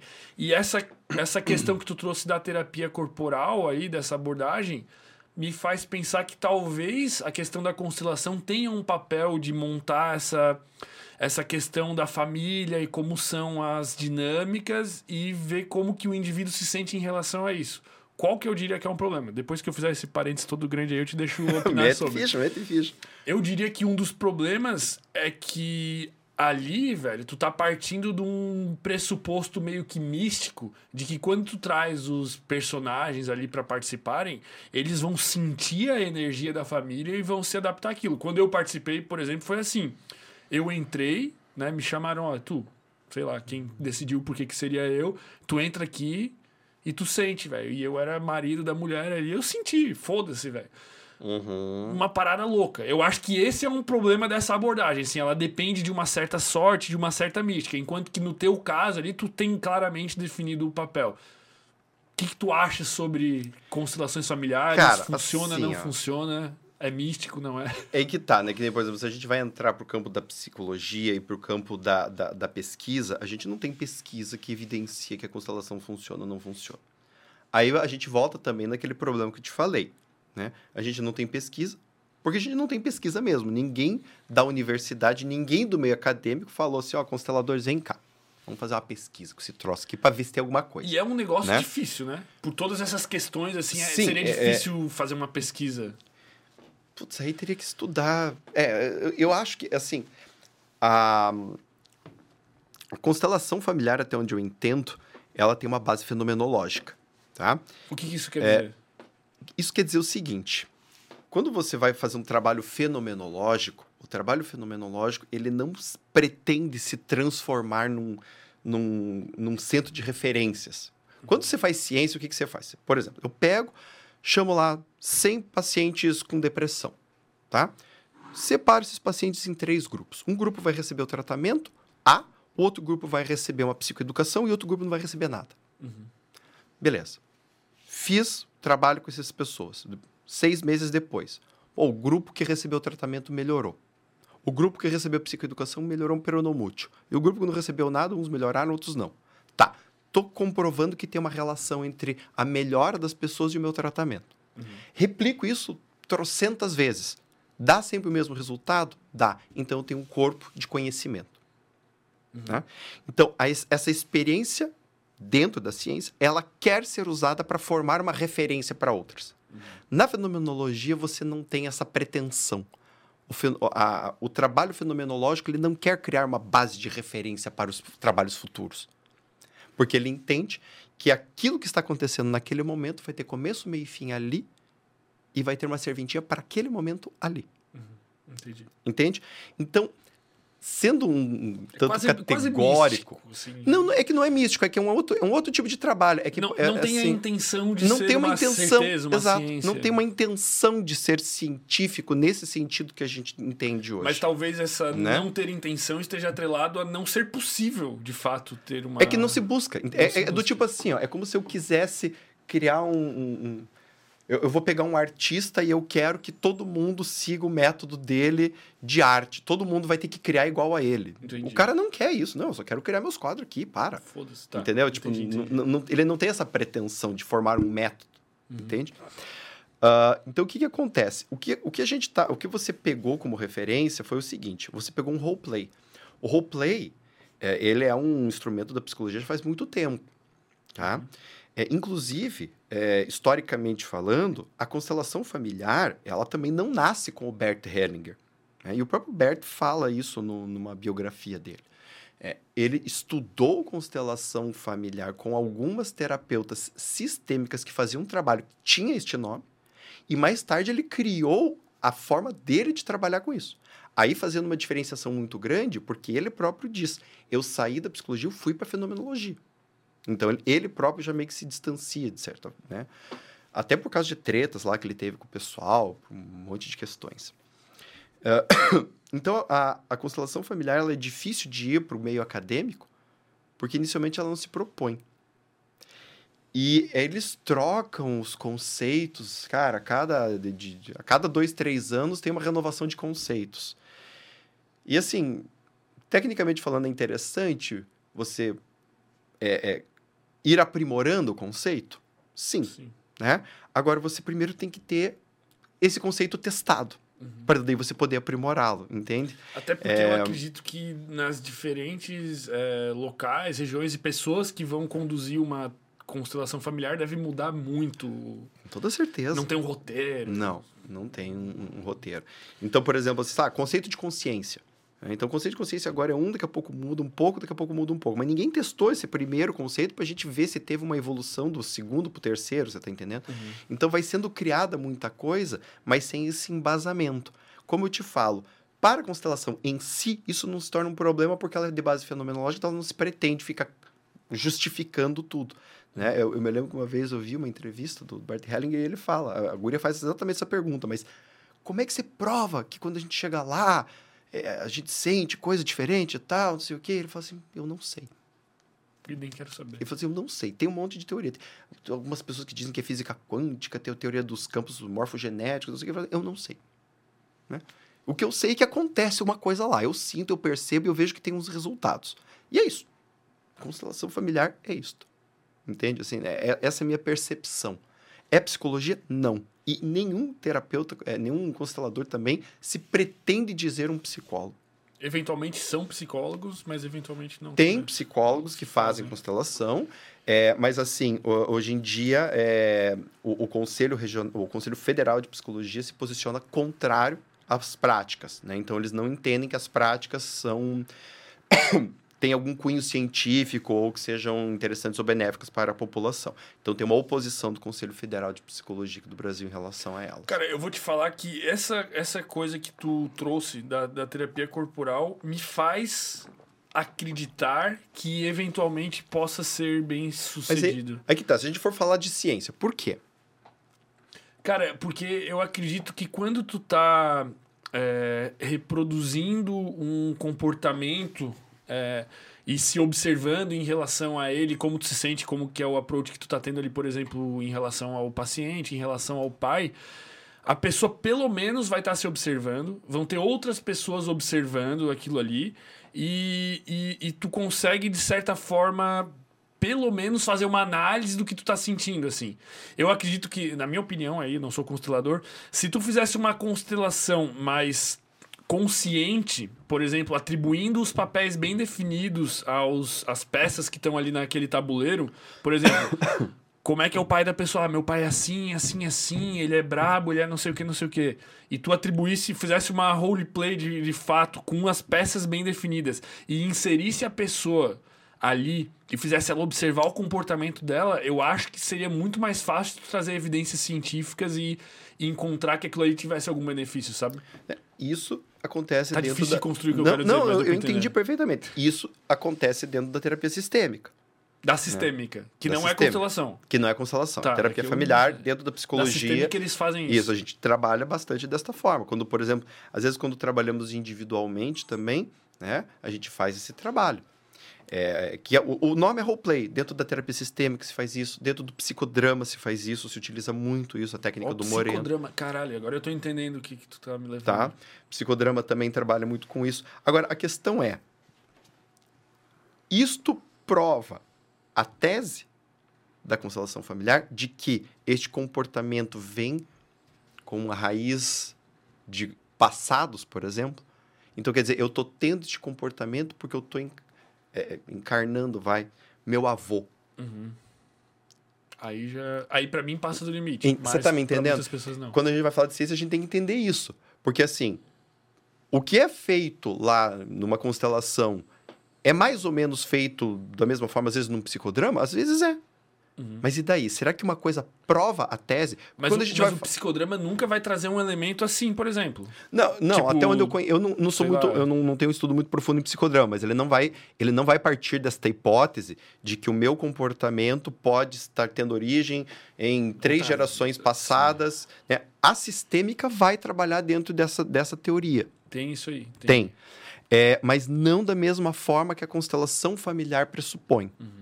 Entendeu? Entendi. É, porque o que acontece? De fato, ah, inclusive dentro da constelação se fala muito né, do transgeracional. Isso não é um conceito da constelação familiar, isso é um conceito já da terapia de sistêmica. Eles. Que o, inclusive, assim, né, o Bert Hellinger estudou sistêmica. Entendi. Ele estudou psicanálise, se não me engano, ele estudou terapia sistêmica, ele estudou com o Kellerman também, tá? Então, é isso é uma outra coisa, porque assim, a figura do Bert Hellinger é assim, ó, o cara que foi para a África, viveu com os índios e depois criou a constelação familiar. Cara, Sei lá, o cara se conectou com o uau, o cara conhecimento. tem um assim. conhecimento ancestral da Terra, não sei o quê. Tipo, cara, tem nada a ver com isso. Óbvio, é uma experiência que mexeu muito com ele, Claro, tá? Ele sim. aprendeu um caralho lá com, com, com os africanos, né? Mas assim, ele estudou psicanálise, ele estudou teologia, ele estudou filosofia, inclusive da onde que ele tira a ideia da fenomenologia? Porque ele estudou isso daí. Ele fez terapia sistêmica, ele fez terapia do grito, do grito primal, ele estudou com o Kellerman. Então, ele tem uma leitura psicológica muito grande. Ele não tirou isso do nada, entendeu? Então, assim, se criou um personagem, Bert Hellinger também, Místico. místico, assim, o cara super, com, né, não sei o que lá e tal. E não, é, quando você lê a biografia dele, é, você vê que ele passou por um monte de coisas para chegar na ideia da, da, da constelação, na, na prática da constelação. Então, também, assim, né... É, Entendi, entendi. é, tipo, ninguém cria nada do nada, né? Vamos combinar Sim, isso, sim. né? Ninguém cria nada do nada. Mas, assim, dentro da sistêmica vai se ter esta ideia dos, dos problemas transgeracionais, sim. Né? Inclusive, é, uma prática comum dentro da sistêmica é que a pessoa consiga informações a respeito de seus pais, seus avós e seus bisavós. Tende-se a procurar isto. Por quê? Porque, efetivamente, o bisavô influenciou o avô, o avô influenciou o pai, o pai influenciou o filho. E no meio disso, a gente sabe que, por exemplo, tem temas, né? como, por exemplo, na minha família. Né? Minha família veio ao Brasil, meu avô, a primeira coisa que quer fazer é conseguir dar um sustento para a família, porque a família veio sem nada, não sabiam não falar nem a língua do país. Da Rússia, não? Da, Da? Rússia. Da Rússia. Né? Não sabiam falar nem português. Então a primeira coisa era estabelecer uma base, vamos dizer assim. Meu avô falece. Então ele deixa a família sem conseguir criar uma base de sustentação para eles. Né? Isso se torna o tema de meu pai. Né? Meu pai passa a vida querendo deixar um negócio para os filhos. né? Infelizmente não conseguiu, né? pelo menos ainda não. né? Mas percebe como é um tema? E eu entro na mesma onda Isso com certeza uma das coisas desde criança, né? É, inclusive, essa, né, essas coisas de mercado financeiro e tal, come- foram coisas que foram entrando na minha vida justamente pensando sempre nisso. Eu preciso deixar alguma coisa para meus filhos, né? Tanto que, por exemplo, o dinheiro que eu, que eu tenho guardado, sempre que eu penso no dinheiro que eu tenho guardado, eu penso nos meus filhos que eu nem tenho ainda, muito mais do que o que, que eu vou fazer com esse dinheiro, né? Entendi. Entende? Então, isso é um tema. E não tem como falar que, ah, é só meu isso. Não tem nada a ver. Meu pai meu avô absolutamente não influenciam em nada. Tem, uma, tem um fenômeno Mas transgeracional, no meu você ponto entende? de vista, isso não é um fenômeno místico. Não, é um, não é- não tem nada- não tem a- nada de convívio, místico. A Não, educação, exatamente. tudo foi passado para ti, Exatamente. Não é uma coisa mística. É, não, não, eu não preciso explicar isto, né? Por isso que é, a minha crítica é essa, né? Então, é, eu não preciso de uma explicação de um campo é, quântico que guarda as informações em algum lugar do universo e que daí passa para todos os seres. Eu não preciso dessa explicação. A explicação ela não é necessária. Científica Entende? já é... Exato, tá ela ali. não é necessária, sabe? Tipo, se eu falar que avô ensina pai, pai ensina filho, às vezes pela similaridade e às vezes pelo oposto, eu não preciso de uma explicação tão mística assim para entender que às vezes uma coisa que estava com meu avô pode se manifestar no neto ou no bisneto.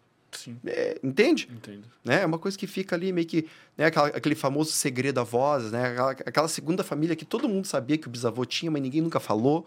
Aí daqui a pouco, hum, sei lá, o neto nasce e, tipo, pô, tem um interesse em comum por história da família.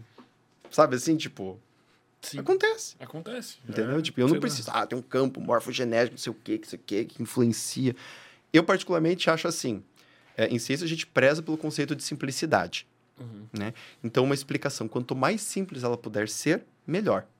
E aí dá para explicar esses fenômenos desta forma. Então, não tem necessidade de recorrer a um campo é, quântico e não sei o quê, sabe? Tipo, não é preciso. Sim. né? Se tu tem recursos científicos, vamos dizer assim, não sei, é até científico, pô, porque tu ensina um comportamento pro filho, ele aprende, é um contato direto, sei lá, isso pra mim é científico, vamos dizer Uhum. assim. Mais concreto, né? Se tu tem recursos concretos científicos a partir do raciocínio lógico que justificam um comportamento, cara, não precisa atribuir coisas sobrenaturais a isso. Sim. Tipo, sei lá, pra mim, se tu tem justificativa científica de que a Terra tá girando e por isso o Sol nasce e se põe em tal lugar, cara, não precisa falar que é o Apolo que fez o Sol nascer e o caralho é quatro. Pra Sim. mim é assim, se tu já tem o científico, não... Sim, tu, tu é engenheiro Civil. civil. É do tipo assim, ó. Eu não preciso usar mecânica quântica para erguer prédio, entendeu? Sim, exato. Exato, exato, exato. Entendeu? É- Exatamente isso. Exatamente É, isso. assim, o concreto lá, né? O Newton clássico, né? Tio Newton lá, classicão. Bota o prédio e fica lá. E funciona. E funciona, não precisa da teoria da relatividade. Exato. Né? Eu não preciso pensar o que, que aconteceria se o prédio caísse num buraco de minhoca, né? Tipo, não preciso disso pro prédio ficar de pé. E daí, daí quando tu pega a TCC, por exemplo, assim, ó, me corrija se minha visão estiver errada. A TCC, ela tenta, eu gosto dessa analogia, eu já usei outras vezes eu, e com quem eu usou as pessoas gostaram. Se tu tem um carro, e vamos supor que tu é esse carro, e tu fura o pneu do carro, então quer dizer, tu tem um problema. A TCC, ela quer trocar o pneu e fazer o carro andar.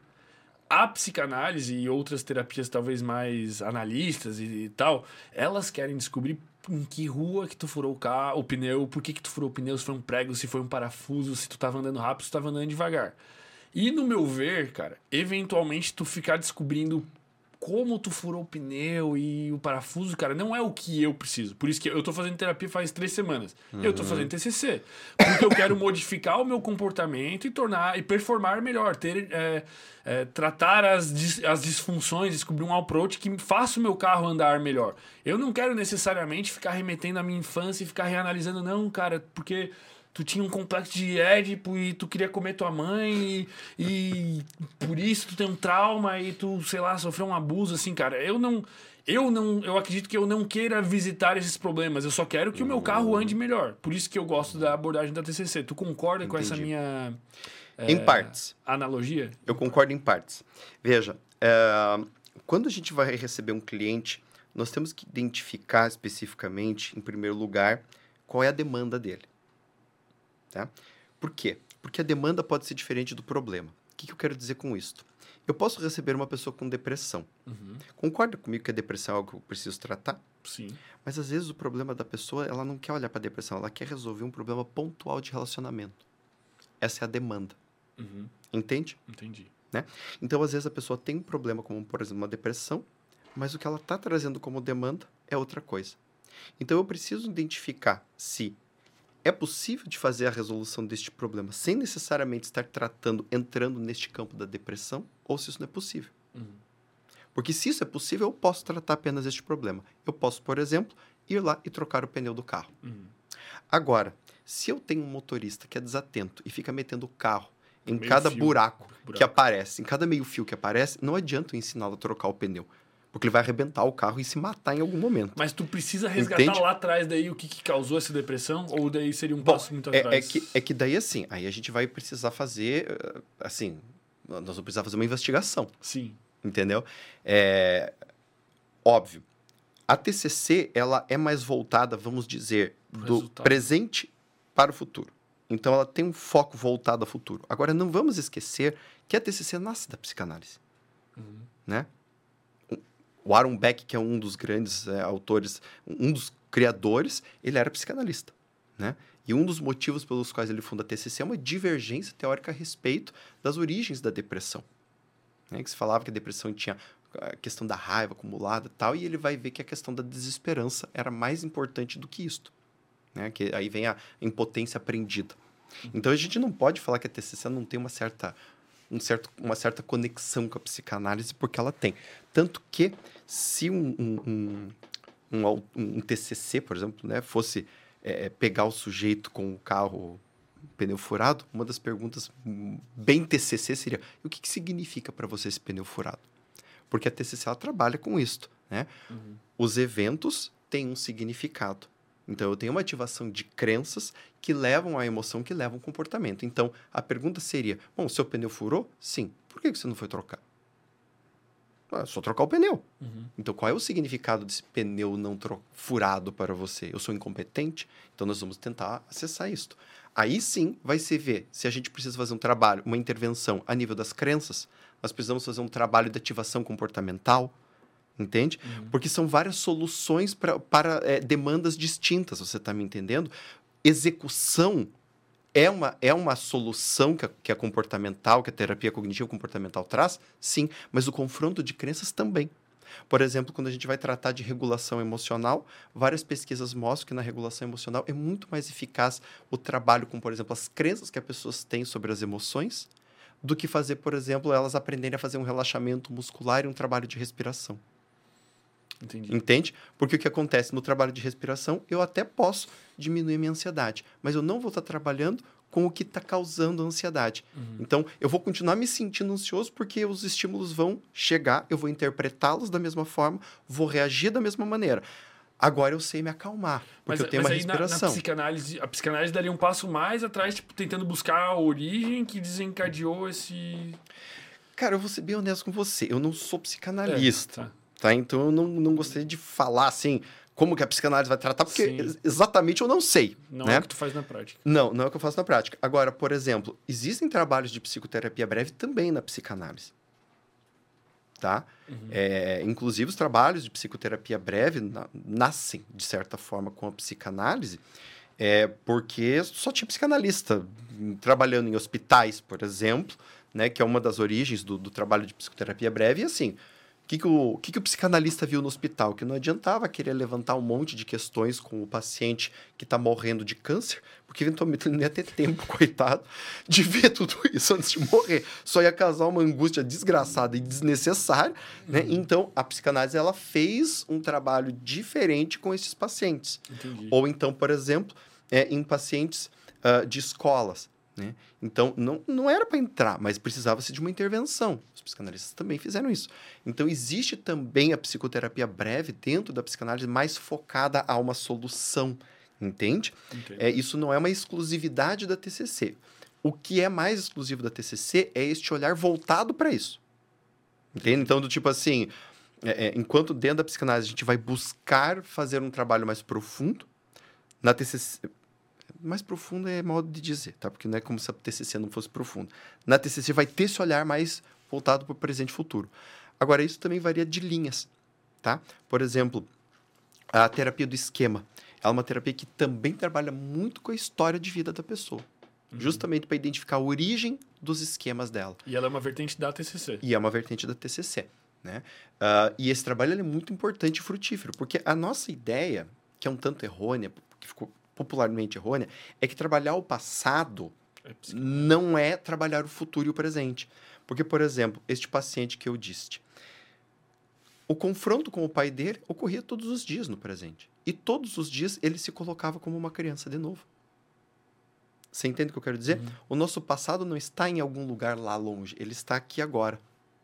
E, e- e se eu fico é, remoendo esse.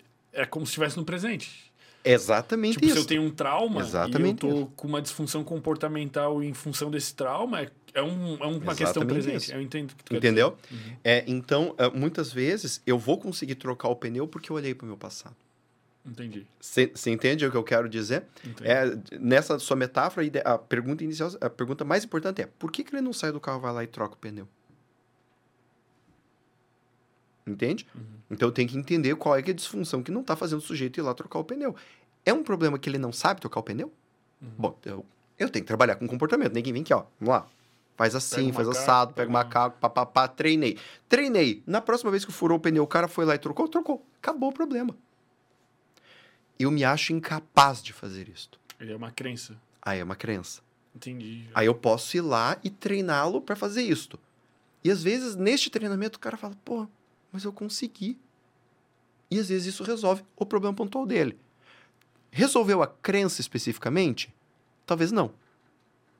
Tá me entendendo? Uhum. Aí a gente tem que entrar com outro trabalho para trabalhar com essa crença, porque talvez essa crença de incompetência apareça em outras áreas da vida. Entendi, velho. Tá, tá entendendo co- co- como é que funciona?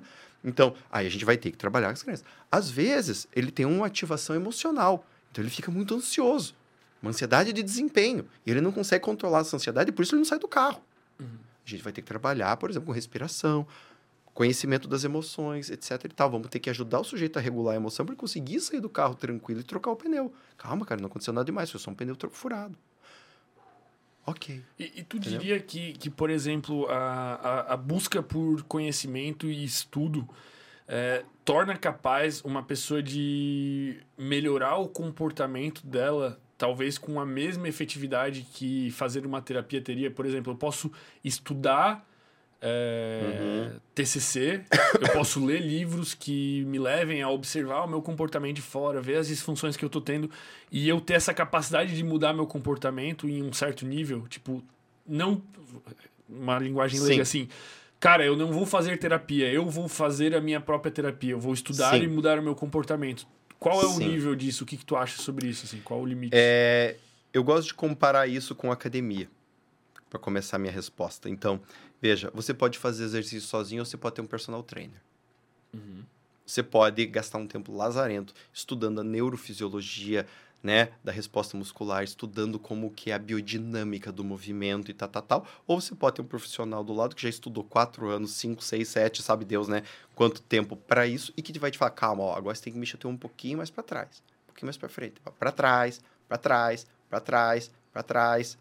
Porque se eu tenho o ombro mais para frente, como é o meu caso, né, o ombro direito, colocá-lo para trás é uma coisa que eu tenho que fazer um esforço lazarento. Se tem alguém que é ali que me lembra, me ajuda pra caramba. E eventualmente tu nem consegue observar. E às vezes eu nem consigo observar. Então o que acontece? A pessoa que vai estudar, que vai se analisar, que vai fazer um alto trabalho, ela pode melhorar com toda certeza, ela vai melhorar e vai melhorar bastante coisas. Agora, é, eu sempre falo, aspectos mais, é, é, mais profundos é difícil por quê? Porque a tendência das nossas crenças são se manterem. Então a tendência da crença é fazer você não olhar para aquilo que você precisa olhar ou olhar para aquilo que você precisa olhar, só que de um jeito que não vai mudar. Você vai fazer, fazer, fazer, achando que está fazendo grandes coisas, e daqui a pouco você vai, cara, mas eu tô aqui de novo. Então, é, eu sempre falo que assim, você pode observar na história, você não vai encontrar nenhuma religião, sistema filosófico ou de aprendizado de qualquer coisa que não conte com um tutor. Você vai até encontrar sistemas filosóficos que dizem que você tem que se esforçar, que você tem que fazer a tua parte. Mas sempre tem um meio que um Mas mentor. um Em algum momento você precisa de alguém. Por quê? Isso é teoria dos jogos. Né? Quando a gente está dentro de um jogo, e a gente pode entender aí o nosso sistema de crenças, os nossos esquemas como um jogo, a gente está dentro. A gente não tem a perspicácia de sair completamente dele para entender que aquilo é um jogo. E, eventualmente, alguma mudança mais profunda, a gente vai precisar de alguém que olhe isso para gente. Uhum. Você está me entendendo? É, é que hoje em dia nós temos essa necessidade de sermos autossuficientes. Só que nós não somos. Eu gosto de falar que, por exemplo, se não fosse invenção do espelho, você nunca saberia como é que é teu próprio rosto. E você anda com ele todos os dias. Sim. Você não saberia como é o seu A próprio rosto. observação de fora é algo É algo necessário. incrível e necessário. É, né? exato. E tu, tu, tu recomendaria terapia para todas as pessoas? Assim, tu diria que é algo necessário a todo mundo? Não, eu sou um tanto reticente com relação a essa ideia de que todo mundo tem que fazer terapia. Eu acredito que tem que fazer terapia, nesse sentido mais mandatório, quem está em sofrimento psíquico. Uhum. Essa pessoa teria que fazer terapia no sentido de que, assim, sei lá, eu tô com câncer, eu tenho que me tratar. Ou eu me abandono pro câncer e morro, por exemplo. Né? Então, no sentido mais lógico da coisa. E psicoterapeutas. Que está tá numa disfunção muito grande, assim, tipo, um cara que se sente é. muito. Mas, mas, é que... mas aí, aí vai ter o sofrimento psíquico, você tá me entendendo? Tipo, o cara tá disfuncional, o cara tá sofrendo. Entende? Mas sempre a disfunção gera sofrimento psíquico? Gera. A pessoa pode compensar, mas gera sofrimento psíquico. Por exemplo, a pessoa pode compensar uh, sentimentos de defectividade, de que eu sou defeituoso, por exemplo, se tornando muito famoso e muito rico. Uhum. Tá? Então eu sou importante, agora todo mundo me precisa de mim e tal. Mas essa é uma pessoa que vai viver a vida inteira com medo de perder esse status. Então ela tem status, tá? Mas ela sempre vai viver com medo de perder isso. Então tem uma disfunção aqui que vai gerar o sofrimento. De um jeito ou de outro, a pessoa sofrerá se ela tem uma Independente se ela tá rica, famosa, bem pra caralho. Exato. Exato. É que eu falo, velho. Só você pegar um monte de artistas famosos aí que tinham juventude, beleza, riqueza e fama. E se mataram. Se isso, Justifica né? Se isso garantisse alguma coisa, seria maravilhoso. Mas não, justi não, não garante absolutamente nada, você me entende? Entendi. E tu né? ia para um outro ponto que o terapeuta e precisa... o terapeuta. Quem quer trabalhar com psicologia clínica, quer trabalhar com outras pessoas, também precisa disto. Né? Na pior das hipóteses, para estar bem afiado com as suas próprias percepções dos seus clientes, entende? Uhum. Obviamente para tratar os seus problemas também, mas para nunca, nunca se misturar com o problema dos outros, ter uma percepção muito afiada né, disso. A gente costuma dizer que o terapeuta é seu próprio instrumento. Então, por exemplo, quando estou com um cliente, eu preciso prestar atenção às minhas emoções. Uhum. A história do terapeuta neutro não existe. Então, por exemplo, estou com o meu cliente, o meu cliente me provoca raiva, me provoca tristeza, me provoca tédio, né? me provoca emoções, porque eu sou um ser humano. Eu preciso identificar esta emoção, ao que eu estou reagindo. O que que tá, o que que do cliente está ativando isso em mim? Porque esse será o meu recurso terapêutico. Entende? Às vezes, quando o terapeuta olha para ti, olha para o cara e fala: Mas escuta, você não acha que isso veio de uma percepção do terapeuta? Não foi alguém que veio com uma régua te medir e falou: Ó, oh, fala isso para ele. Entende? Isso veio a partir desse feeling, dessa percepção. Então, tem algo de percepção, tem algo de sentimento, tem algo de cognição envolvido. A terapia nos ajuda a deixar esse sistema sempre limpo em relação aos nossos pacientes. Mas aí tu, tu, essa, essa busca por, por observar a tua própria percepção é para tu poder fazer uma intervenção mais é, protocolada e não necessariamente enviesar sob uma ótica da tua percepção, tipo... É, é grosso modo seria isto, né? Tá. É, é para é eu entender se ao, se ao reagir eu consigo reagir de uma forma benéfica ao meu cliente. Uhum. Você está me entendendo? Entendo, entendo. Né? Sim. É, Porque pode aí, ter assim... alguém que tem um comportamento que te dê raiva, sei lá. Uhum. Eu, eu tenho raiva do comportamento de algumas pessoas, não necessariamente. Uhum é, porque é um comportamento que interfere em mim, mas eu tenho, sei lá, eu sinto que a pessoa às vezes é ignorante uhum, e tá uhum, fazendo uhum. algo errado, assim. Uhum. Sei lá. Eu acredito que se eu fosse um terapeuta, por exemplo, eu teria essa dificuldade e sentiria uma necessidade de ser mais grosso com aquela pessoa e confrontar ela, e não isso. necessariamente isso seria o mais benéfico. Exato. Entendo. Mas eu posso usar esse sentimento de raiva para entender, tá, o que tá me causando raiva no comportamento dessa pessoa é isto. Uhum. Ok. Aí como é que eu vou usar isto? Isso tem algo a ver comigo? Será que as outras pessoas que vivem com essa pessoa também sentem isso? Escuta, né? Às vezes alguém já falou que você é meio grosso quando acontece isso, aquilo, aquele outro. Sim, é uma coisa que às vezes eu escuto bastante. Ah, tá. Então essa raiva que eu tô sentindo, muito provavelmente é partilhar. Alguém já sentiu raiva de você? Pô, aqui o tempo todo. Tô, tô, tô, obviamente, tô colocando um exemplo Sim, em que isso, um né, onde eu acertei. Mas às vezes eu falo, não. Ah, então peraí, então eu tenho que rever o que eu tô. Isso daqui é algo meu, então. Então Como eu tenho. É complexo, né? Sim, é complexo. Por isso que eu falo. Quem está em sofrimento e terapeutas precisam fazer terapia. Inclusive, essa é uma posição que o próprio Aaron Beck tem, né? As outras pessoas, eu acredito que é assim. Elas podem se beneficiar de um processo tanto de autoconhecimento quanto de terapia. Entende o que eu quero dizer? Uhum. Né? Então, por exemplo, assim, todo mundo tem que fazer academia? Não é interessante que as pessoas façam atividade física. Isso sim, porque é importante. Agora, se eu quero criar mais músculos, por exemplo, fazer academia é uma coisa bem interessante. Com um personal, melhor ainda.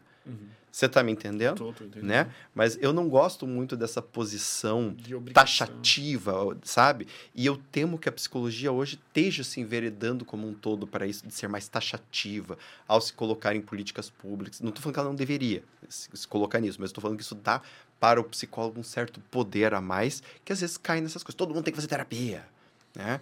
Agora, e assim, Cara, é, é Né? assim, ó, é a minha, minha opinião, né? de- meio que de fora disso. Eu, eu acho que em algum momento da, da adolescência, ali, em algum lugar, assim, não tenho uma opinião 100% formada, mas acho que em algum lugar da formação ali do adolescente, assim, em algum lugar deveria ser obrigatório pelo menos quatro sessões de terapia, cara.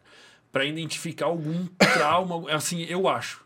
Na minha opinião? Eu acho que, sei lá, o aluno que se formou no ensino médio deveria ser obrigado a fazer quatro sessões de terapia, cara. Pra identificar se esse cara tem algum trauma, assim. Eu acho que isso mudaria a sociedade de uma forma surreal, cara.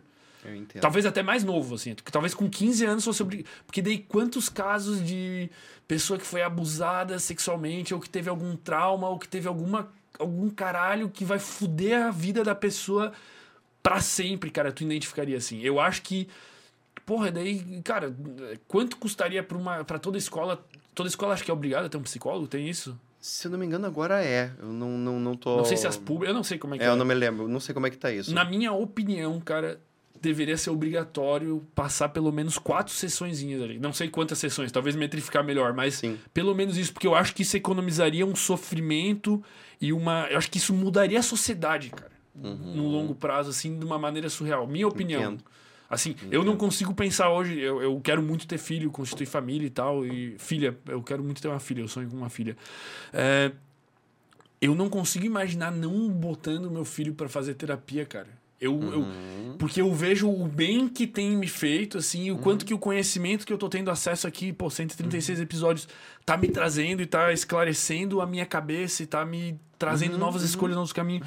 Eu vejo isso como algo que tem um valor tão grande que eu não consigo imaginar trazer alguém pro mundo e querer educar de várias formas e não trazer isso pra dentro da vida da pessoa. Sim, cara. mas aí veja, aí a gente tem alternativas. Por exemplo, uma das alternativas é a psicologia positiva, né? Em que a gente vai trabalhar, por exemplo, com o desenvolvimento saudável. É como se fosse assim, psicoterapia, né? É para você ajudar a pessoa a sair da depressão e vir para um estado zero. Tratar uma disfunção, vamos dizer Isso. assim. E a gente vai trabalhar com a psicologia positiva no sentido de fazer, sei lá, a pessoa quebrou a perna, veio fazer físio. Beleza, isso é tera- psicoterapia. Então ela fez, fez físio, agora ela tá bem de novo. Agora entra o personal para fazer ela ganhar massa muscular e correr, e jogar basquete e jogar vôlei. Isso seria positivo. Isso seria mais, mais do campo da psicologia positiva, você tá me entendendo? Porque o que você tá falando mais é de um psicodiagnóstico. Então a pessoa faz ir a um terapeuta e verificar se ela tem trauma, se ela tem isso, se ela tem aquele, se ela tem aquele outro, né? Mas no sentido de est- de estar fazendo um policiamento, uma, uma forma de higienização.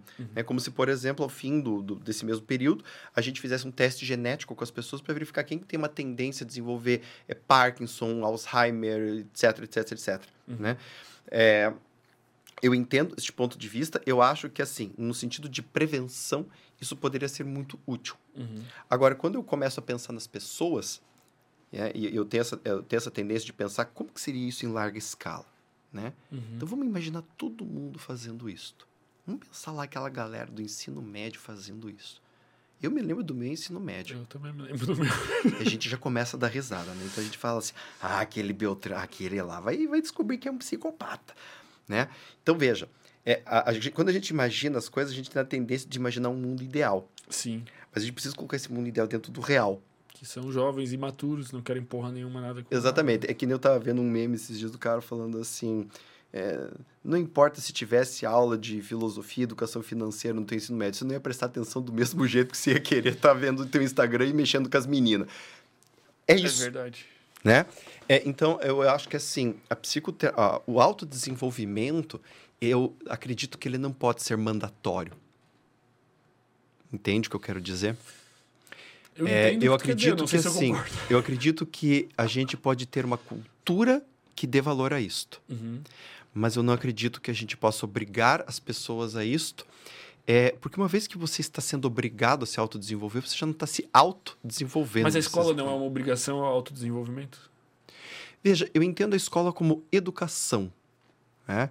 E aí, assim, a educação ela é mais uma questão de sobrevivência. da espécie do que uma questão de escolha, vamos dizer assim. Por exemplo, você pode ir em qualquer tribo.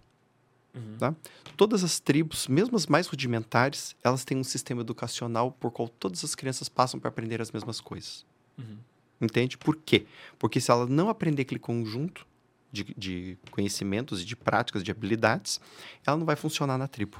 Né? Mas e, e quem delimitou os conhecimentos que são necessários? Nossa, a sociedade. Mas, mas aí Isso, o, isso pode mudar? Claro. mas aí o meu ponto talvez Sim. seria trazer Que é o que eu algum falei. conhecimento nesse Sim. sentido para dentro dessa. Sim, que é o que eu falei. Eu acho que o que a gente pode fazer, e o que eu acho interessante é isso, é trazer isso enquanto um fator cultural. Uhum. Você tá me entendendo? entendi. Assim como, por exemplo, ahn, A educação física, por exemplo, é. exato, por exemplo, educação física, tá lá. Mas todo mundo vira atleta? Não. Isso vai ser uma escolha. Você tá me entendendo? Sim. Filosofia, né? Ho- Hoje em dia tem a cadeira de filosofia nas escolas. Todo mundo adora filosofia? Não. todo Pô, é mundo- super tesão. Eu acho legal, Eu eu, acho tesão. Mas todo mundo pega filosofia e vai virar filósofo? Não. Tem gente que assim, graças a Deus eu nunca mais vou ter que estudar essa porcaria na minha vida. Então, é, é isso que eu tô falando. A gente pode trazer isso sim para a cultura, num sentido de mostrarmos o valor disto. Sim. Agora, as pessoas vão escolher ou não estas coisas Não de acordo com as suas vontades, de acordo com suas motivações, com seus valores. Sim. Você tá me entendendo? Às vezes eu sou uma pessoa muito voltada à prática. Eu não quero ficar pensando muito na vida, eu quero criar coisa. Sim. E eu vou pensar na vida, sei lá, depois dos 50, 60 anos, onde eu tô. Mano, fiz um monte de coisa, não tem mais nada pra fazer, agora eu É. pensar na vida. Mas, mas né? quando tu delimita isso é, culturalmente, ou tipo, tu, tu bota uma cadeira disso ali na escola, tu, tu abre uma, Sim, uma opção, assim. exato. No meu ver, tipo, tá, foda-se que a maioria dos alunos não iam prestar atenção na aula de, sei lá, psicologia ou de educação financeira, Sim. cara. Mas eu acho Mas que tá um aberto. impacto. Sim. E, e, e quando tu amplia o teu horizonte cognitivo pra uma ideia que tu sabe que existe, cara, sei lá, pelo menos sabe que existe, sabe? Tipo, Sim, eu, eu sim. me formei em engenharia civil. Pô, cara, eu sei fazer um prédio? Não, porque eu não atuei na área, cara. Mas eu sei onde tá cada coisa Hum. que eu preciso. Eu sei onde buscar, eu sei que ela existe, eu sei que eu tenho uma noção básica. Isso. Eu acho que essa noção básica teria que ser passada, Isso. cara. No sentido de colocarmos isso enquanto um fator cultural para ser valorizado, eu concordo com você. No Mas o sentido de mandatório- obrigar. Eu, é porque assim, eu, não- eu não vejo que isso funciona. Eu acho que eu passei a Sabe? concordar contigo também. Co- Aqui co- foi a primeira vez que eu pensei falou nessa sobre ideia, isso. assim. Aham, é, porque assim, a gente sabe que uma das coisas mais difíceis, por exemplo, quando a gente pega, por exemplo, um, um- um adolescente que não quer fazer terapia, Hum. ou, por exemplo, uma pessoa que foi presa e tem que fazer terapia porque o juiz falou que ele tem que fazer terapia. É, o trabalho que o terapeuta tem que fazer para, digamos assim, convencer a pessoa de que é interessante aquilo para ela, de que vai ser benéfico aquilo para ela, às vezes você gasta lá uns seis meses para fazer isso. Entende? Sim, cara, Então, é- eventualmente tu pega até pessoas que têm um diagnóstico de um transtorno Uhum. e elas, mesmo depois de já saber que tem uma disfunção, elas não têm mais aderência à terapia, cara. Elas Uhum. têm, eu, eu tenho casos na minha família de pessoas que têm diagnóstico, que sabe que tem que tratar, que sabe que não funciona a vida sem, e a pessoa não tem aderência à terapia, não tem aderência à psiquiatra, não tem aderência à medicação. Exatamente. Aí tu vai fazer o quê, né, velho? Exatamente. É por isso que eu falo, né? Quando eu vou, quando quando eu imagino, eu vou pro real. Né? E, eu, e eu sei que no real as pessoas não vão querer fazer isso. É, O ser humano, é, nós somos um- um- uma espécie que é marcada muito assim é, é, por ser uma espécie promíscua, né? Não no sentido sexual, mas promíscua no sentido de ter vários comportamentos que se Complexos ajustam e- é, é, sabe assim, tipo, a gente não. Por isso que às vezes eu vejo, né, esses, caras grandes assim, falando, então, a origem dos seus medos é essa. Falo, Pô. Ah, Cara meio que cagando regra. exa- exatamente, o cara cagando regra, total, assim, tipo, a origem do seu medo é essa. Se você quer ser feliz, você tem que fazer isto. Você, Pô, é sério, velho. Com tantas culturas diferentes, com tanta gente diferente, com tantos temperamentos diferentes, com tantos problemas psicológicos diferentes, quer que tudo isso é aqui, resolve aqui. Isso que resolve tudo. Cara, você é muito foda, né, velho? Sabe assim? Tipo, Você meu, só pode você- ser coach, Meu, velho. você só pode ser coisa. Cara, você tem que ter uma mente muito brilhante pra conseguir resumir tudo aqui, né? Então, é, é, é isso que é difícil, assim, sabe? Então, eu acho que, assim, sim, concordo com você que no âmbito de colocarmos isso enquanto questão cultural é muito interessante. E eu acho que isso já tem acontecido, Hum. né? É, agora, em, em termos mandatórios, eu não, não, não acho que é interessante. Entendi. Né? Porque tem uma maturidade. Eu- várias vezes eu recebo clientes, "É, eu já fiz terapia uma vez, mas É, eu fui lá e tal, e nem, nem prestava muita atenção. Eu fiz lá cinco, seis sessões e depois fui embora. Mas agora eu tô vendo a necessidade. Entendo. É, é uma coisa meio bizarra, mas assim, enquanto a pessoa não vê, não adianta. Igual o cara que, que, sei lá, vai começar a academia depois que tá com a artéria entupida, Exato. morrendo, infartou. E Exato. o médico falou, cara, ou tu vai pra academia ou tu morre. Outro morre, exatamente. É isso. Né? Eu entendo o que tu quer dizer. É, dentro dessas, dessas questões aí que tu deu o exemplo aí dos- dessas pessoas que trazem uma solução pontual pro, e generalizam a, a- simplificam a solução dos problemas. é, eu vi que tu bate em algumas teclas ali no, no, no teu Instagram, não nesse sentido de simplificar as questões, mas de talvez explicar melhor as origens de um comportamento, não só de dessa maneira simplista, né? E uma delas é a, seria a procrastinação, que eu vi que tu tem alguns posts em relação a isso. Cara, eu queria que tu explicasse um pouco mais essa. é, quais são as dinâmicas psicológicas que levam a essa disfunção, a Sim. esse comportamento, e também quais seriam aí possíveis é, soluções, etc. Show. Então vou fazer o seguinte: eu vou ao banheiro. Vai, eu também preciso ir, cara. Vai acontecer uma coisa Então inédita. fechou. hoje, Nossa, os dois vão. quem- Pausa, ó. Para o ímpar, quem, quem vai primeiro? Não, vai primeiro, Então, valeu, convidado, obrigado. pô. Bom, Então, voltamos do banheiro Vamos lá, aí. voltando do banheiro, Obrigado, milagres, obrigado, milagres da edição aí. Estamos de volta aí pra falar Vamos lá. procrastinação. Procrastinação. Então vamos lá. Eu acho que, eu, em primeiro lugar, eu vou começar falando, fazendo um comentário a respeito do que se falou. De fato, eu não gosto de cagar regra. Quando eu falo algo, geralmente o que eu vou falar não está baseado na minha percepção divina do mundo, mas sim nos livros que eu leio de autores que fazem pesquisa, etc e tal.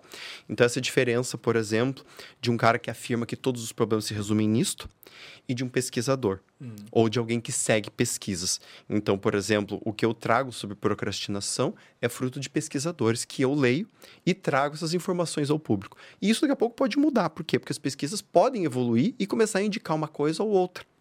Entende o que eu quero dizer? Ou daqui a pouco eu leio uma outra pesquisa, que às vezes não tem a- ver com procrastinação, mas que traz algo que é importante para este meio. E é assim que o conhecimento vai sendo feito. Né? É não com base na minha intuição divina. Então, procrastinação. Veja, a gente categoriza a procrastinação como um problema de desregulação emocional. né? E isso daqui é muito importante de entender por quê. Porque geralmente quando as pessoas procrastinam, elas ficam muito voltadas ao desempenho.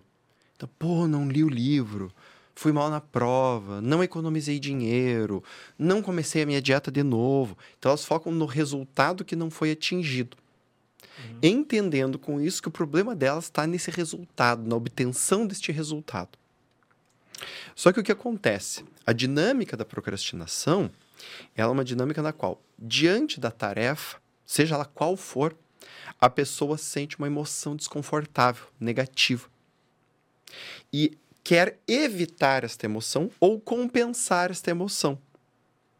E por isto, ela não executa a tarefa trocando em miúdos.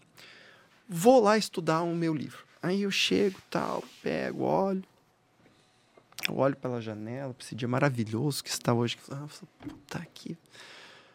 Que preguiça de ler esse livro hoje, né, velho? Pô, a prova só vai ser daqui a três semanas. Podia aproveitar o dia de hoje, né?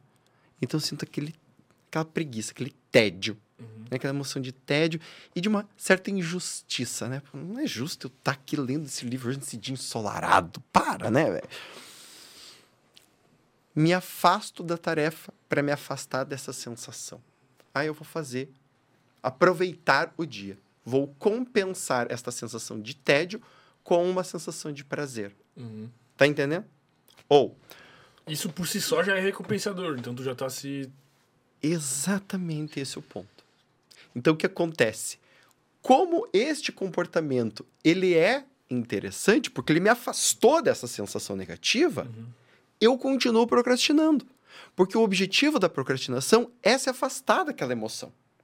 E é por isso que as pessoas continuam procrastinando, mesmo sabendo, né? O que mais escuta é, mas eu sei que isso está me prejudicando. Eu também sei. Mas o teu problema não é de fazer. O teu problema não é fazer isto. O teu problema é sentir essa emoção, percebê-la, regulá-la para você conseguir voltar para a tarefa. E como faz isso? né? Então, por exemplo, Tem, tem algum outro exemplo aí dos, dos fatores que tem, geram. tem, tem vários. Porque assim, quando, quando a gente vai falar de emoção, Então a gente categoriza de uma forma geral assim: qualquer emoção que a pessoa entenda como desconfortável pode gerar procrastinação. Uhum. Aí a gente vai falar, a Mônica Bastos, né? Ela fala dos perfis. Então ela fala, por exemplo, do perfil evitativo. O perfil evitativo é uma pessoa que geralmente vai sentir o quê? Ansiedade, medo, de sentir sensações desconfortáveis. Entende? Uhum. Ela vai falar de um outro perfil que é o buscador de prazer, que foi esse exemplo que eu dei. A pessoa sente tédio, ai que saco fazer isso, não sei o que, eu quero me divertir, eu não quero ficar aqui estudando. Esse é outro perfil. A gente vai ter também, por exemplo, o perfil de baixa autoconfiança. Então, a pessoa que sente que não vai ser capaz, ela sente medo da tarefa, assim como o perfil evitativo, ansiedade, mas basicamente essa emoção ela é despertada pela crença de que ela não vai conseguir que não vai dar certo. E aí ela vai tentar, tentar, tentar, não vai dar certo, vai se sentir né, a mosca no, no, no cocô do cavalo do bandido. E ela não quer sentir isso, ela se afasta da tarefa. Uhum. Né? É, nós vamos ter, por exemplo, os perfis do estilo tudo ou nada, tanto o workaholic quanto o perfeccionista.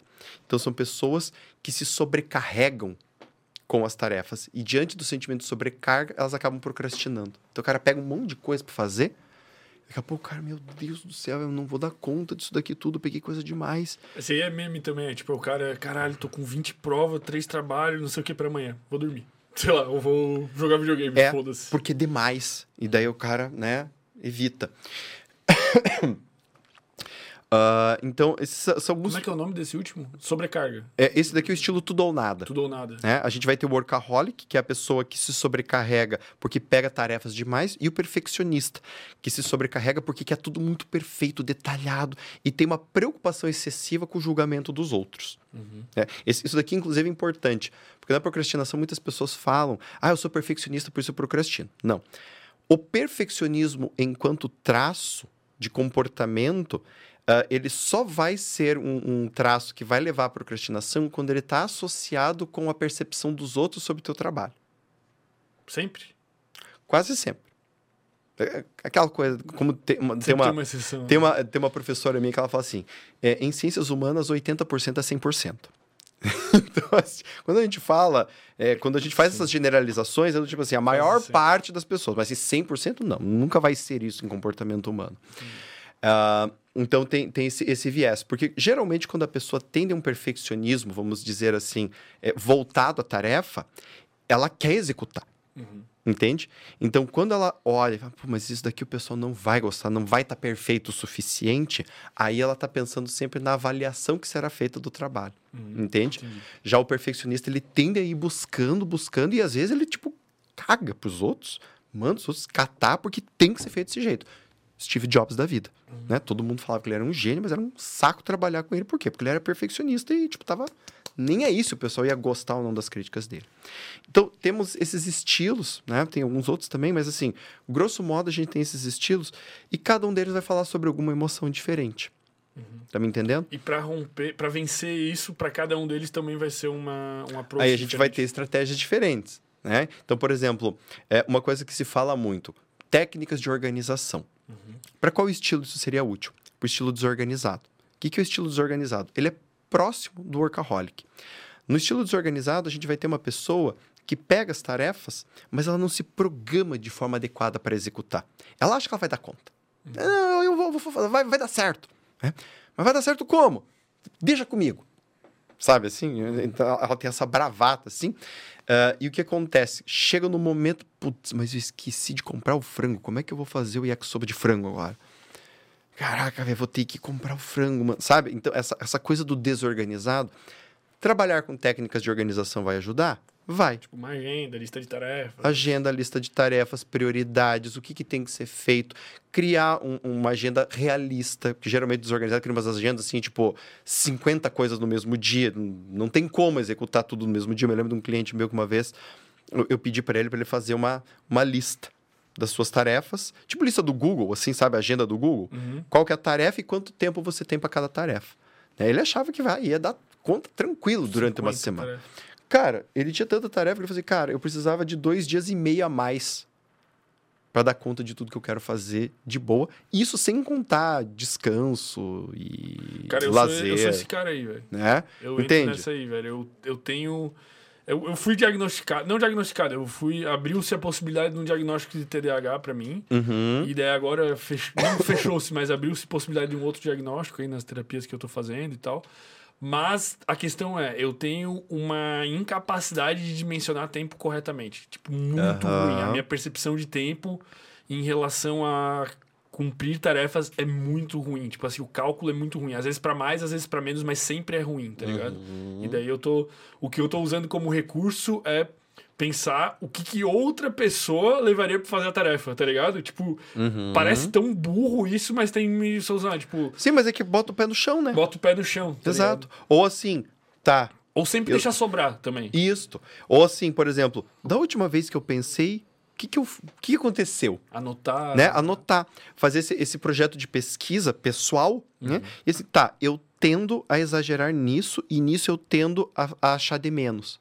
Entende? Então, assim, eu dou tempo demais para isso e tempo de menos para isso. Eu pego recurso demais para isso e recurso de menos para aquilo. E aí você vai conseguindo perceber onde é que estão as tuas falhas nesse, nessa organização. Isso ajuda bastante o estilo desorganizado. Essa é uma atividade prática. Qual que é a emoção que está desregulada quando a gente vai falar do estilo desorganizado? O estilo desorganizado, ele também tem uma empolgação excessiva, assim como o workaholic. É o meu caso. né?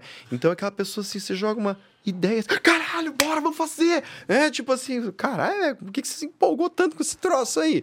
Né? Não, vamos fazer, cara, ideia maravilhosa, tal, não sei o quê. E vai. Então, uma outra coisa que a gente Daí vai ter uma recomenda... tendência a abraçar várias coisas e eventual. Exato. Evento num colapso aí. Exato. Uma das coisas que a gente recomenda, escreve a ideia. Num pedaço de papel, pega uma folha de papel, escreve a ideia. Escreve tudo que você vai ter que fazer. E deixa num canto. Dia seguinte, pega aquilo e dá uma olhada de novo. Por que no dia seguinte? Porque aquela empolgação, aquele rush de, de, de adrenalina, já passou. Aí você olha aquilo sem a empolgação. Isso é uma forma de regular, entende? Uhum, Então eu espero a empolgação passar, eu não reajo, porque aí a- quando a pessoa tem isso, que a gente fala é que ela faz uma leitura emocional. Entende? Então se eu tô empolgado, eu tenho que fazer. Então a gente dá um tempo para essa emoção passar e aí a pessoa vê, eu realmente quero fazer, tenho tempo, tenho os recursos, tenho tudo que precisa para fazer. Essa é uma forma. Tá me entendendo? Entendi, entendi. Então quando a pessoa Deixa mais consegue- realista, tu faz uma análise Exato. fria, assim. tu faz uma análise mais fria, né? Assim, é, é- é mais realista, como você mesmo falou, é realismo. É isso que a gente quer. Um outro estilo, estilo de baixa autoestima. Geralmente, esse estilo, é baixa autoconfiança, desculpe, a gente pede para fazer terapia. Porque dificilmente essa pessoa ela tem um, um problema específico de procrastinação. Muitas vezes a procrastinação é o sintoma de um problema. Uhum, Entende? entendi. Então, aqui a gente vai ter que trabalhar com sentimento de autoeficácia. Por que, que não vai conseguir?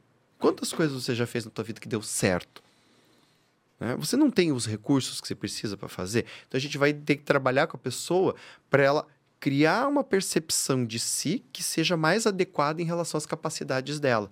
Isso vai ajudar ela a regular a emoção, que é qual? Ansiedade e medo de falhar.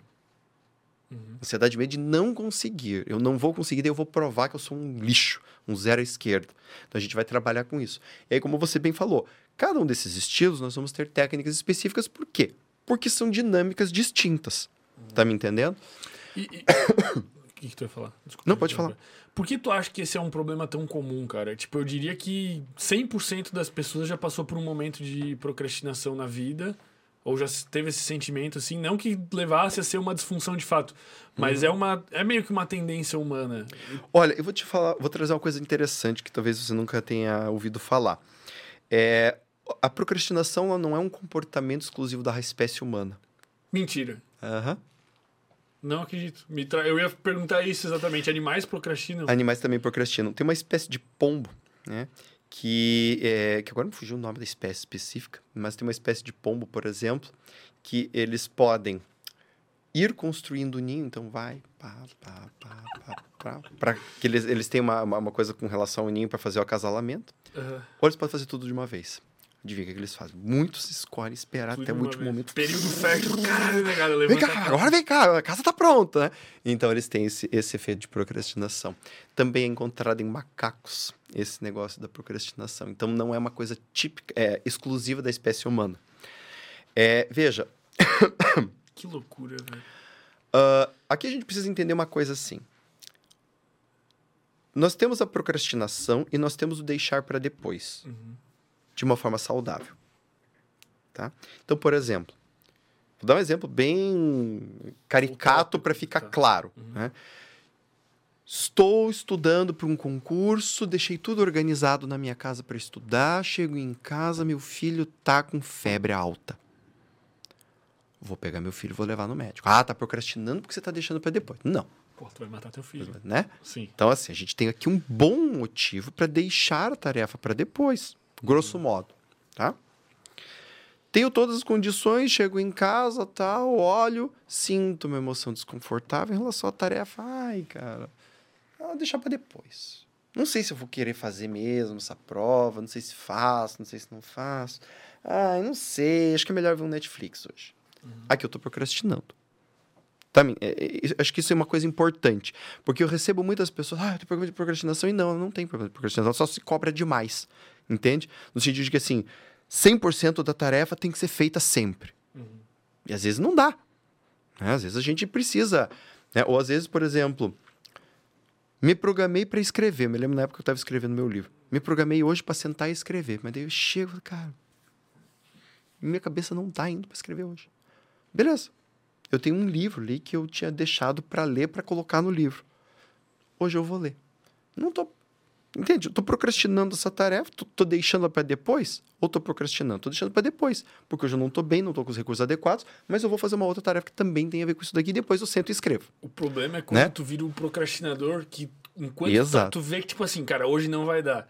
Mas aí tu fica fazendo o bagulho com culpa, mano. Tipo assim, Aham, tu, exatamente. tu não tem uma inteligência. Tipo assim, ó, tu tem prova daqui 15 dias. Aí tu pensa, cara, hoje eu tenho que estudar. E daí tu não estuda, e daí tu assiste um Netflix com culpa, mano. Esse Isso. sentimento é uma merda. Isso. Aí a gente tá falando de procrastinação, né? Então o que acontece?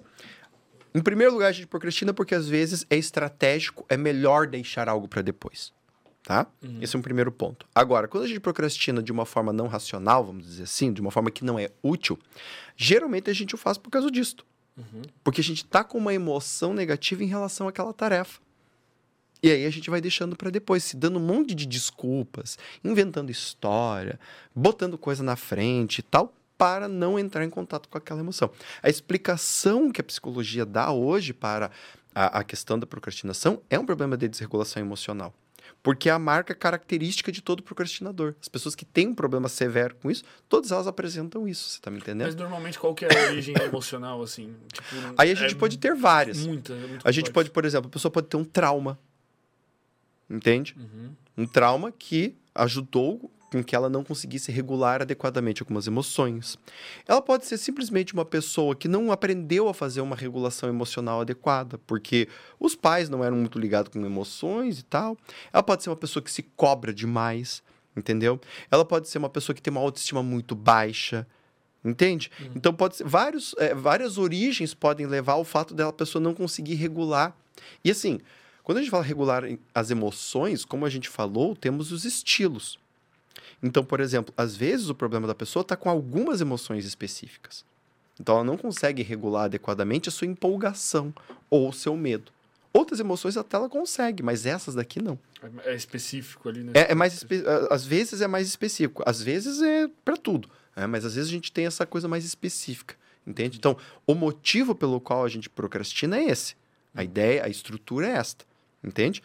Com exceção dessa procrastinação mais saudável, O que, que você também justificaria entendeu? isso nos animais daí, cara? Pensando, porque é, a sensação que eu tenho é que quanto maior a complexidade comportamental da espécie, talvez mais tendência ela tenha a procrastinar. Eu acredito que o ser humano seja uma das espécies mais complexas comportamentalmente. Tipo, a gente tem gente que faz, sei lá, um milhão de coisas. A gente é muito.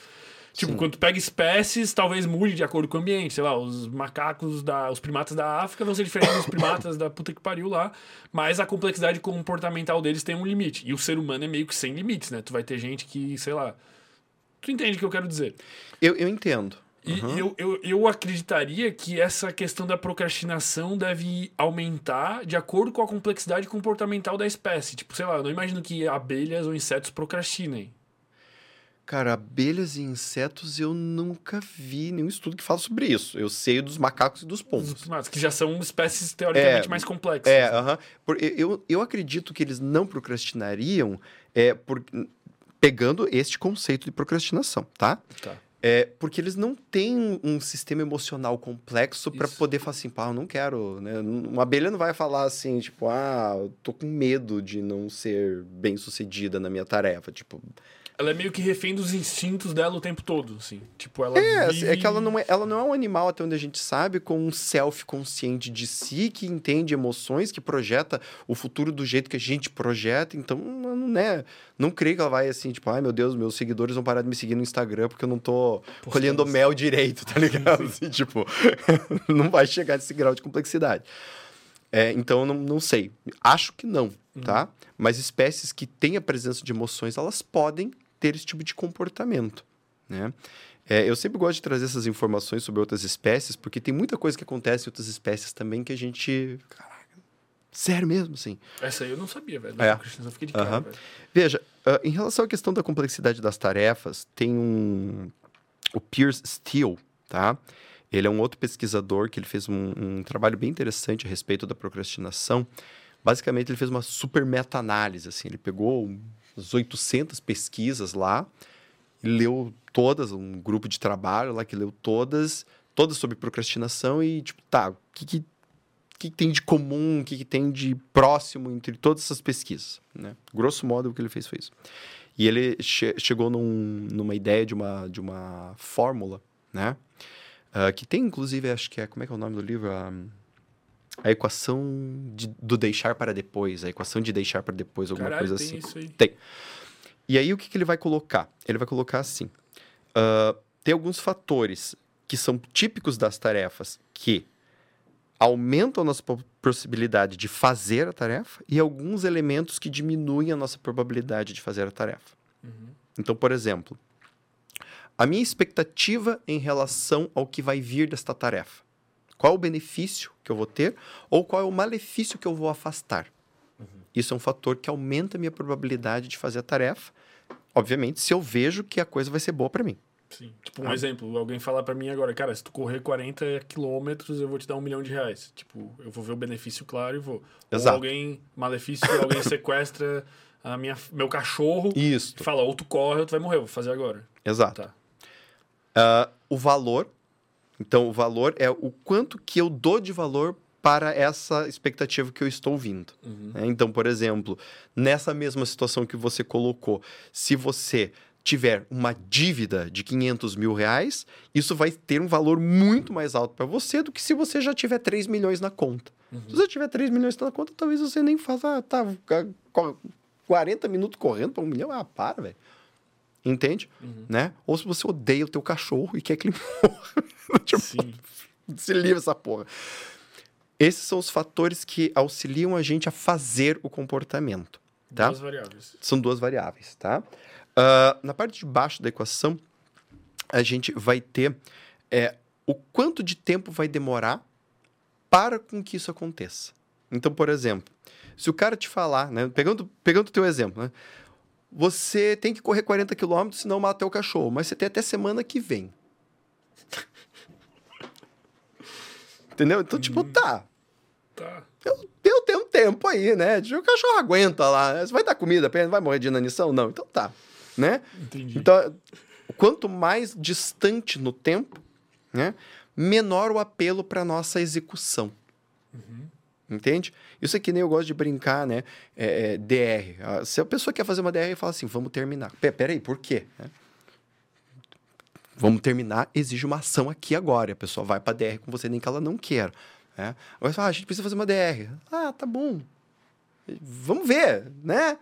Amanhã. Então, tá distante no tempo o que vai acontecer ou não se a pessoa fizer ou não a DR. E, a outra, e o outro fator é o fator impulsividade. Né?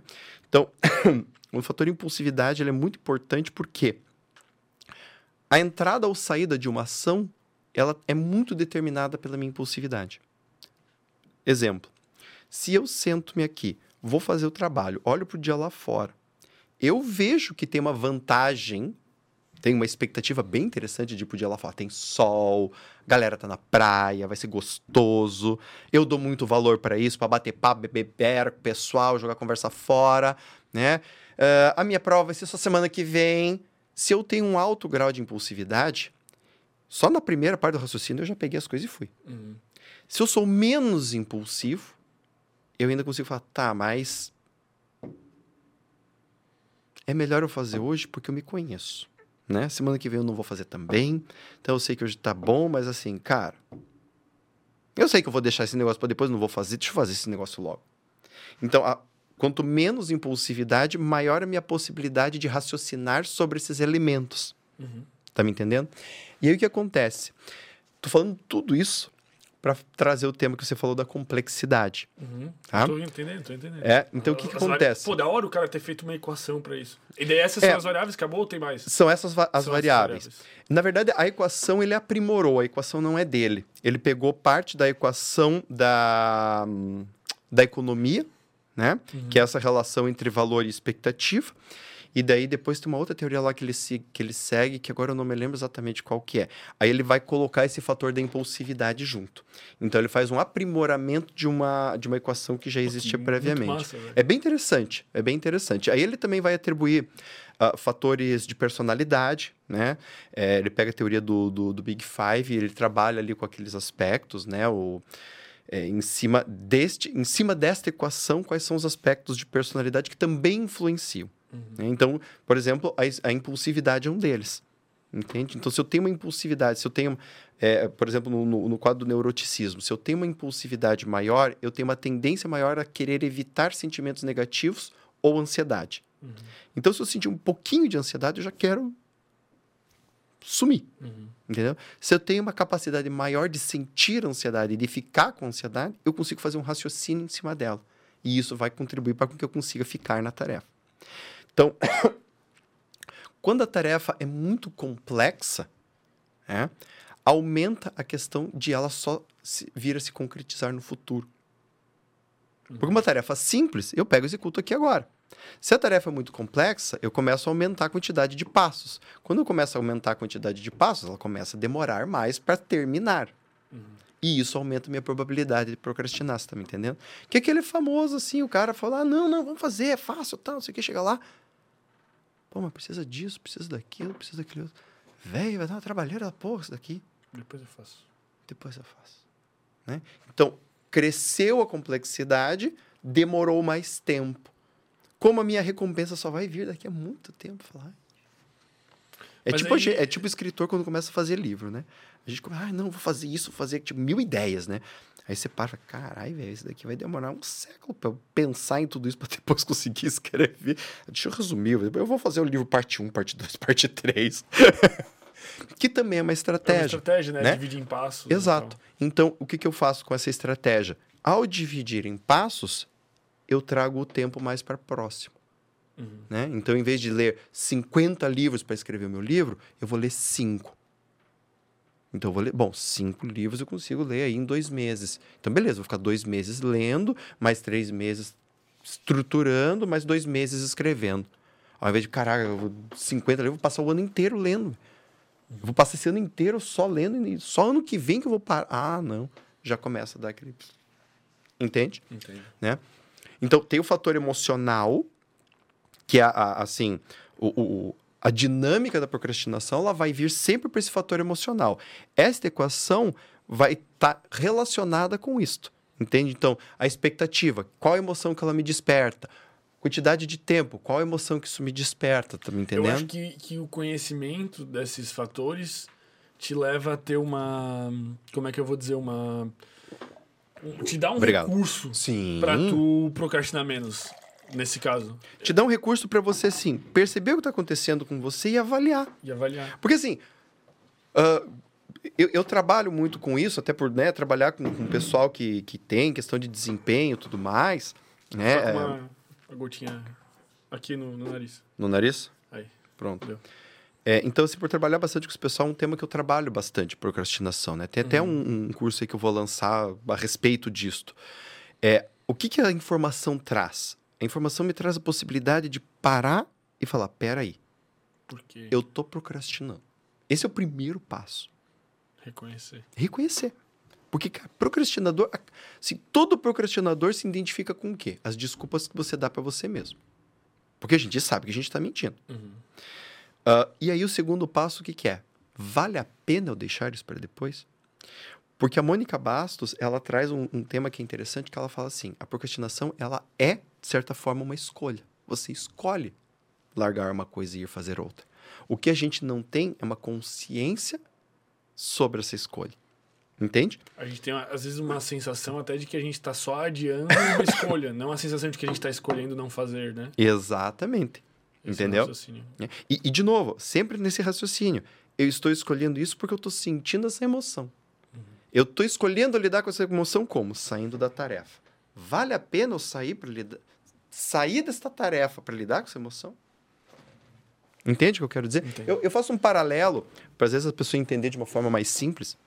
Por exemplo, assim, pessoas que comem emocionalmente. Então eu estou sentindo ansiedade e eu como.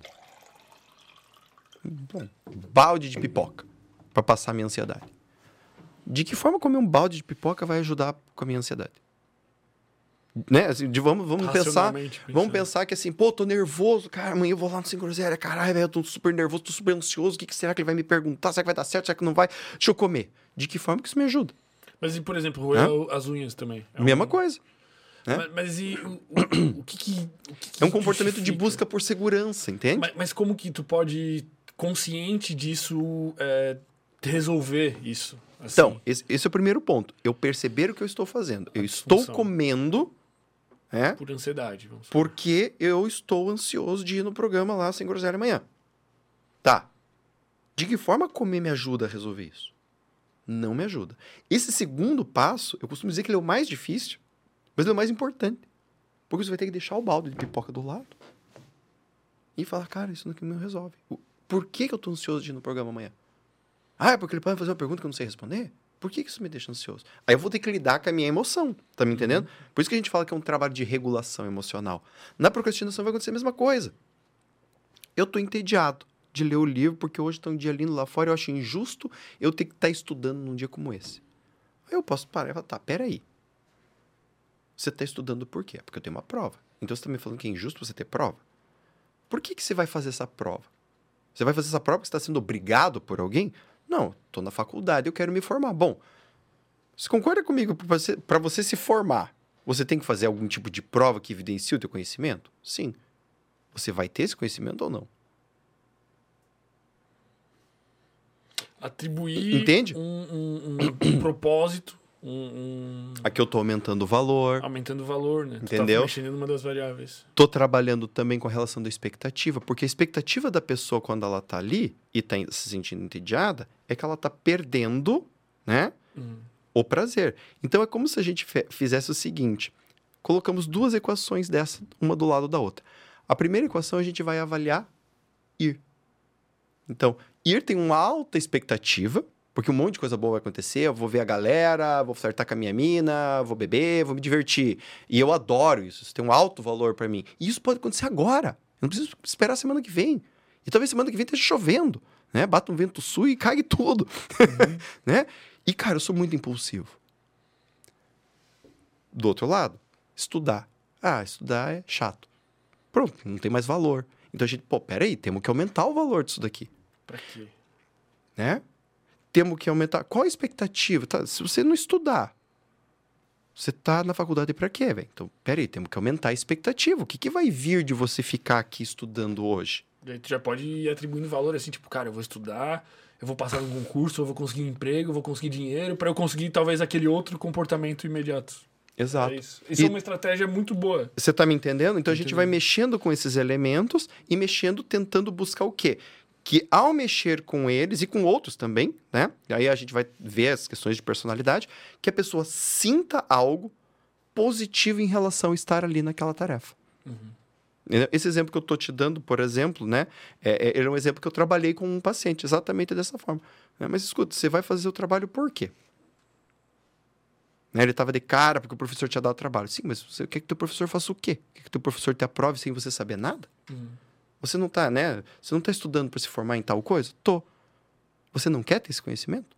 Não faz sentido fazer um trabalho para obter esse conhecimento? E, e eventualmente, mesmo Entende? que tu ache aquele trabalho em si inútil, tipo, vamos supor, Uhum. todo mundo fez faculdade sabe que tem matéria que, Que é porra, chata. inútil. Ou que você não são quer, que você não gosta, assim.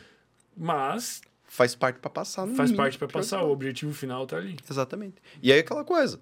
Cara, se você fizer isso daqui hoje, semana que vem, você não vai ficar pensando nisso. E quando você for sair numa próxima semana, porque o sol vai voltar em algum momento, né? Você vai estar com essa parada resolvida, você não vai ficar se sentindo culpado. Então, na pior das hipóteses, né? É a expectativa da exclusão de um sentimento negativo futuro, ela um também valor. pode gerar um valor para a pessoa. Então, quando a gente começa a trabalhar com esses elementos, a pessoa começa a perceber o que está sentindo e começa a, a repensar o que está fazendo ela sentir aquilo. E isso é TCC pura. Né? Quais são as crenças, quais são as percepções que eu tenho acerca da tarefa que estão me fazendo sentir o que eu estou sentindo. Se eu mudar essas percepções, crença tal, eu posso sentir a mesma tarefa de uma outra forma e este sentimento me ajuda a executar. Cara, é muito foda. Essa equação aí, muito foda. É muito legal o trabalho do. Obrigado do... por esse ele, é- ele é muito bacana. velho. Ele é muito bacana nesse sentido, assim. Vou é- começar a fazer planilhas no Excel pra mapear minhas tarefas e fazer essa equação, velho. Aham, é, bem, é, bem, é bem legal, é bem interessante. É bem E- interessante. E, em relação ao. ao- eu, eu vou tentar buscar sentimentos que eu acredito sejam bem comuns. A procrastinação é um bem comum ao ser humano e até alguns animais, aí outra informação Uhum. surpreendente. E um outro, cara, que eu julgo, eu diria que é a ansiedade, cara. Tipo, é. Todo mundo tem ansiedade. Em alguns casos se torna disfuncional, em outros não. Tu, tu, tu vê alguma equação, alguma estratégia, algum pensamento Sim. que, que, que leve a lidar com isso? Sim. Só uma correção. A, a procrastinação é um comportamento. É uma reação a uma emoção. Ela em si não é um sentimento. Eu falei sentimento? Falei. Sim. Ah, tá. É, sei lá, só para Tá, só deixar pra claro. deixar claro, entendi. Tá, o que, o que que a gente vai ver na ansiedade? Tá? Em primeiro lugar, a ansiedade é uma emoção que tem a ver com o futuro. Então ninguém fica ansioso em relação ao passado. né? É sempre algo que vai acontecer. Na pior das hipóteses, o cara, pô, mas isso já me aconteceu antes. E se acontecer de novo?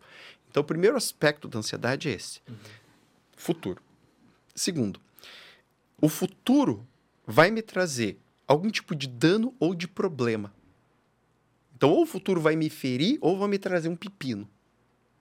Ninguém fica ansioso por coisa boa. Quando a gente espera algo bom, o nome do sentimento é expectativa. Hum, A gente quer que chegue logo, as férias. Vou viajar. o carnaval, Disney, lá. né? Então eu fico na expectativa de algo positivo. Às vezes, algumas pessoas, nesta expectativa, começam a criar um cenário negativo em cima. E se der alguma coisa errado? E aí elas sentem ansiedade. Uhum, Isso também pode acontecer, né? Cara, tomara que não dê nada de errado na viagem. Aí a pessoa está programando algo negativo e se sente ansiosa. né? Então, esse é o segundo fator. O terceiro fator, a pessoa se sente, de alguma forma, incompetente em relação a resolver este problema ou a lidar com o dano. Tá me entendendo? Ela pensa que se der merda, não consegue resolver, Ferrou. fudeu, acabou tudo. Exato. Entendi. E é bem isso. Geralmente a pessoa vai catastrofizando. E quarto, ah, a pessoa pode ter uma dificuldade de se acalmar. Entende? Aquela pessoa que assim, cara, tá tudo resolvido, se acalma. Cara, eu não consigo.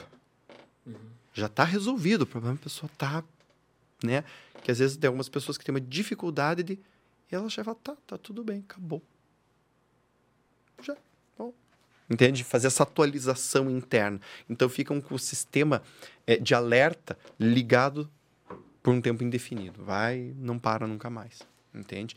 Esses quatro fatores são os fatores responsáveis pela desregulação da ansiedade. Então, qualquer pessoa que tenha é, qualquer tipo de transtorno relacionado à ansiedade, fobia, TAG, agorafobia, ela vai ter esses, esses elementos de alguma maneira. Né? Eles podem variar em relação aos temas. Então, por exemplo, eu posso sentir isso em relação a questões sociais. Então, eu vou ter uma ansiedade social. Eu posso ter isso em relação ao meu corpo. Eu vou ter uma ansiedade em relação a doenças. Eu posso sentir isso em relação ao futuro financeiro. Então, eu vou ter uma ansiedade em relação a preocupações do dia a dia, sabe? Assim, coisas de fazer. Posso ter isso relacionado né, à questão de competência para viver o meu dia a dia. Então, qualquer coisinha a mais que aparece na agenda já. Ai, meu Deus do céu. Meio que Tá, uma cara, mas eu- insegurança, se é, traduz numa insegurança. Exato, mas eu só te pedi pra comprar uma garrafa de água a mais. Ai, mas não sei, me dá uma coisa quando me pede alguma coisa a mais, que eu não sei se eu vou conseguir, né? Tipo, cara, mas uma garrafa d'água. É, mas eu sei, mas, né? Então a gente vai variar os temas. Entende? Como eu falei, é qualquer coisa no futuro que possa ser uh, negativa. Entende? A pessoa pode ficar ansiosa por causa de férias, por exemplo. Eu me lembro de uma paciente que me procurou por causa disso. Ela falou assim: ah, eu vou ter férias, eu tô. Não sei o que fazer, eu tô morrendo de ansiedade. Tava tomando remédio por causa das férias. Por quê? Porque nas férias ela não sabia o que fazer. Caralho, velho. Né? Então ela era uma pessoa é, é, que tinha uma rotina muito estruturada, estruturada demais até, e nas férias ela sofria porque não tinha nenhum trabalho a ser executado. Então ela podia fazer o que ela quisesse, e era exatamente isso o que provocava nela o sentimento de ansiedade. Ela via nisso, e se eu fizer alguma coisa errada? E se eu tomar uma decisão ruim? E se eu aproveitar mal minhas férias? E, e esses e se's vão né, até o dia do juízo final. Então, essa é a estrutura da ansiedade. Entende? É complexa, né? É multifatorial, assim. É, assim, quando a gente junta esses elementos, a gente vai ter uma pessoa com. A gente vai ter o sentimento de ansiedade. Tá? Aí, aquilo que você falou e falou muito bem. Todos os seres humanos têm todas as emoções. A desregulação emocional é um outro. Uma outra, uma outra problemática. Todo mundo sente amor, todo mundo sente raiva, todo mundo sente é, medo, todo mundo sente alegria. Né? Mas aí a gente vai ter as pessoas que têm uma desregulação. O lance é conseguir identificar Sim. quando tá. Quando tá desregulado. Sim. Prejuízo, disfunção e tal. Exato, que nem, por exemplo, um, um- um paciente meu que estava ansioso em relação, por exemplo, a um, a um julgamento. Me parece normal a pessoa ficar ansiosa em relação ao que vai acontecer no julgamento. No, o caso dele não era um caso assim fácil de ganhar, vamos dizer assim, era um caso que ele podia perder, né? É, ele tinha razão, assim, mas ele podia, dependendo de como a defesa fosse, o ataque fosse, ele podia se ferrar mais ou menos, né? Então ele estava ansioso, normal. Por quê? Porque vai tem um problema concreto ali. Não é uma. Entende? Não- Não é uma, né, uma imaginação. Agora, ele poderia experienciar isso como, cara, é o fim do mundo. E não era. Era um problema chato? Era. Mas ele estava num nível de ansiedade normal. É, eu tô ansioso porque assim, cara, se acontecer o pior, vou, vou ter que fazer isso, aquilo, aquele outro, tal, isso aqui, pô, vai ser um saco, vai me atrasar a vida aqui, aqui, ali. Ai, que saco, tomara que não aconteça. Mas ele estava aqui, nesse nível. Que é normal, você tá me entendendo? É, é justo, vamos dizer assim. Agora, outra coisa é, por exemplo, ah, sei lá, eu trabalho muito com alunos que fazem preparatório para vestibular, né? E uma das coisas que eles falam assim, eu tenho que passar. Aí já fudeu, já. É? Se o cara fala isso. Cara, só tem duas coisas que podem acontecer numa prova de vestibular. Ou você passa ou você não passa. Não tem, tipo, não tem na trave, sabe assim? Tipo, Sim. né? Ou você passa ou você não passa. Então você tem que se preparar para a possibilidade de não passar, né? Ah, e por que, que você não pode reprovar? Por que você tem que passar? Cara, se não passar, vai ser a pior coisa do mundo. Opa, pera aí. Percebe? Aqui já tem uma hiperbolização. É o cara. Porra, pior é pior que morrer, coisa, tipo, é pior que perder uma perna. Cara, exatamente, entendeu? Aí a gente começa a regular. Ou, por exemplo, uma pessoa que vê problema em tudo. Então, tudo se torna uma ameaça. Ela se percebe de uma forma muito vulnerável ao mundo. Uhum. Tá me entendendo? Por exemplo, a gente pode pegar aí um, um, um, um hipocondríaco. Uhum. Então, ele se sente muito vulnerável à doença. Os médicos fazem todos os testes. Cara, tua saúde tá boa, velho. Fica tranquilo. Não. Porque vai que. E aí a pessoa se sente muito vulnerável. Então ela tá criando ali, né, ela tá percebendo o mundo como mais ameaçador do que ele é. E ele, enquanto uma pessoa, né, mais suscetível a esses danos do que ela de fato é. Aí a gente vai ter a desregulação. Aí pode ser a origem por crença, pode ter trauma envolvido, falhas de regulação emocional, falhas de percepção de mundo, aí pode ter um monte de coisa. Entende? Que é o que a gente vai tratar dentro da TCC. Né? E essa, essa. Como é que eu vou dizer? Mas, é, de certa forma, essa percepção também é favorável. Assim, tipo, é da mesma forma que para procrastinação pode ser útil tu perceber os fatores e metrificá-los e observar. Na ansiedade também, essa observação pode te levar a esses questionamentos. Ou tu diria que é mais difícil. Como assim? Não entendi a pergunta. Tipo, essa questão do cara que tá ansioso, ah, vai acabar o mundo, eu vou morrer se eu não passar assim. Ele conseguiria também fazer esse questionamento, não. Eu não vou morrer. Ah, sim.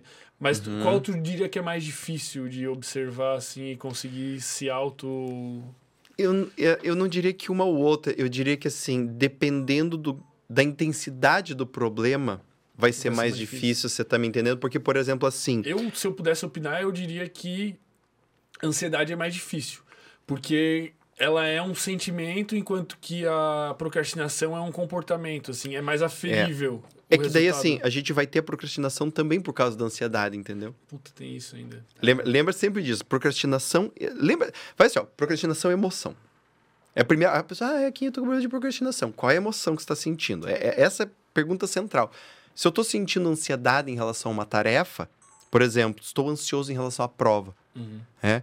Porque se eu não. Se eu não entender todo o conteúdo, eu não vou conseguir fazer a prova, por exemplo. Uma bem comum. Sim, bem entendeu? Comum. Eu fico ansioso. Porque eu tenho que entender tudo, 100%. E se eu não entender, ou é isso, ou eu reprovo. Cara, pensa na ansiedade do sujeito. Entende? Então a gente vai trabalhar. Peraí. Por que, que você tem que saber 100%? Se você tirar 8, você não passa? Passo. Então peraí. 8 não é 100. Se você tirar 8, você passa? Não há necessidade de saber tudo. Por que não focar no que você realmente sabe? Porque é isso que vai te fazer passar. Então a gente vai fazer, grosso modo, o mesmo trabalho. Uhum. Você está me entendendo? Entendi. Que é regular a emoção. Tem alguma outra. algum outro sentimento, algum desses outros aí é, esses outros problemas que assolam aí a, a, mente humana, que sejam muito comuns aí, tanto quanto procrastinação e ansiedade, tu entraria com qual? Tu diria que depressão? Depressão, transtorno obsessivo compulsivo, né? Uh, eu não me lembro exatamente, eu tinha visto isso daí esses tempos atrás. Tu, tu uh, arriscaria dizer que esse da, colocaria... da ansiedade e da procrastinação são os mais comuns? Ou não? Olha, a ansiedade ela tá bem alta. Eu acho que assim. Deve ter dados em ela... algum lugar disso. Tem, até. tem, tem sim. A ansiedade ela tá mais comum do que a, a depressão. Né? A depressão até um tempo atrás ela era mai, maior, né? essa quantidade de casos. Agora tem mais ansiedade. Uhum. Então a ansiedade é, é o novo mal do século, vamos dizer assim. É. Eu diria até que está ligado à evolução tecnológica, assim, acho que... Também. A, a, por exemplo, a percepção de redes sociais é uma coisa que te dá ansiedade, porque tu tem a sensação que tá todo mundo na tua frente. Tipo, ah, eu olho, não, o cara, meu Deus, ele já tem um carro, ele tem a mesma idade que eu e eu não tenho nada. Eu acho que isso é estimulado pela tecnologia, de certa forma. Sim. O professor Cristiano Nabuco é, é um, um, dos pesquisadores brasileiros a respeito das redes sociais, assim, e é, ele, ele fala, né que as pesquisas que a gente tem a respeito de redes sociais, até agora não tem nenhuma que prova, mostra que a rede social é benéfica para a autoestima. Nenhuma. Todas elas provam ou tem uma conclusão ambígua uhum. ou que ela é deletéria. Né? Para autoestima. Para autoestima. Isso que teoricamente, assim, pensando por fora, talvez ela pudesse ser, porque porra, tu posta uma foto, todo mundo comenta, a galera curte. Só que daí tu olha do outro e tu se fudeu já. É, é que que tá, né? Veja. Uh, ele tem uma frase que eu gosto muito que ela fala assim: os algoritmos não estão a nosso favor. Uhum. Né? Então, se eu posto uma foto com a intenção de que as pessoas deem like, imediatamente eu estou criando para mim uma demanda. Eu quero ver o like.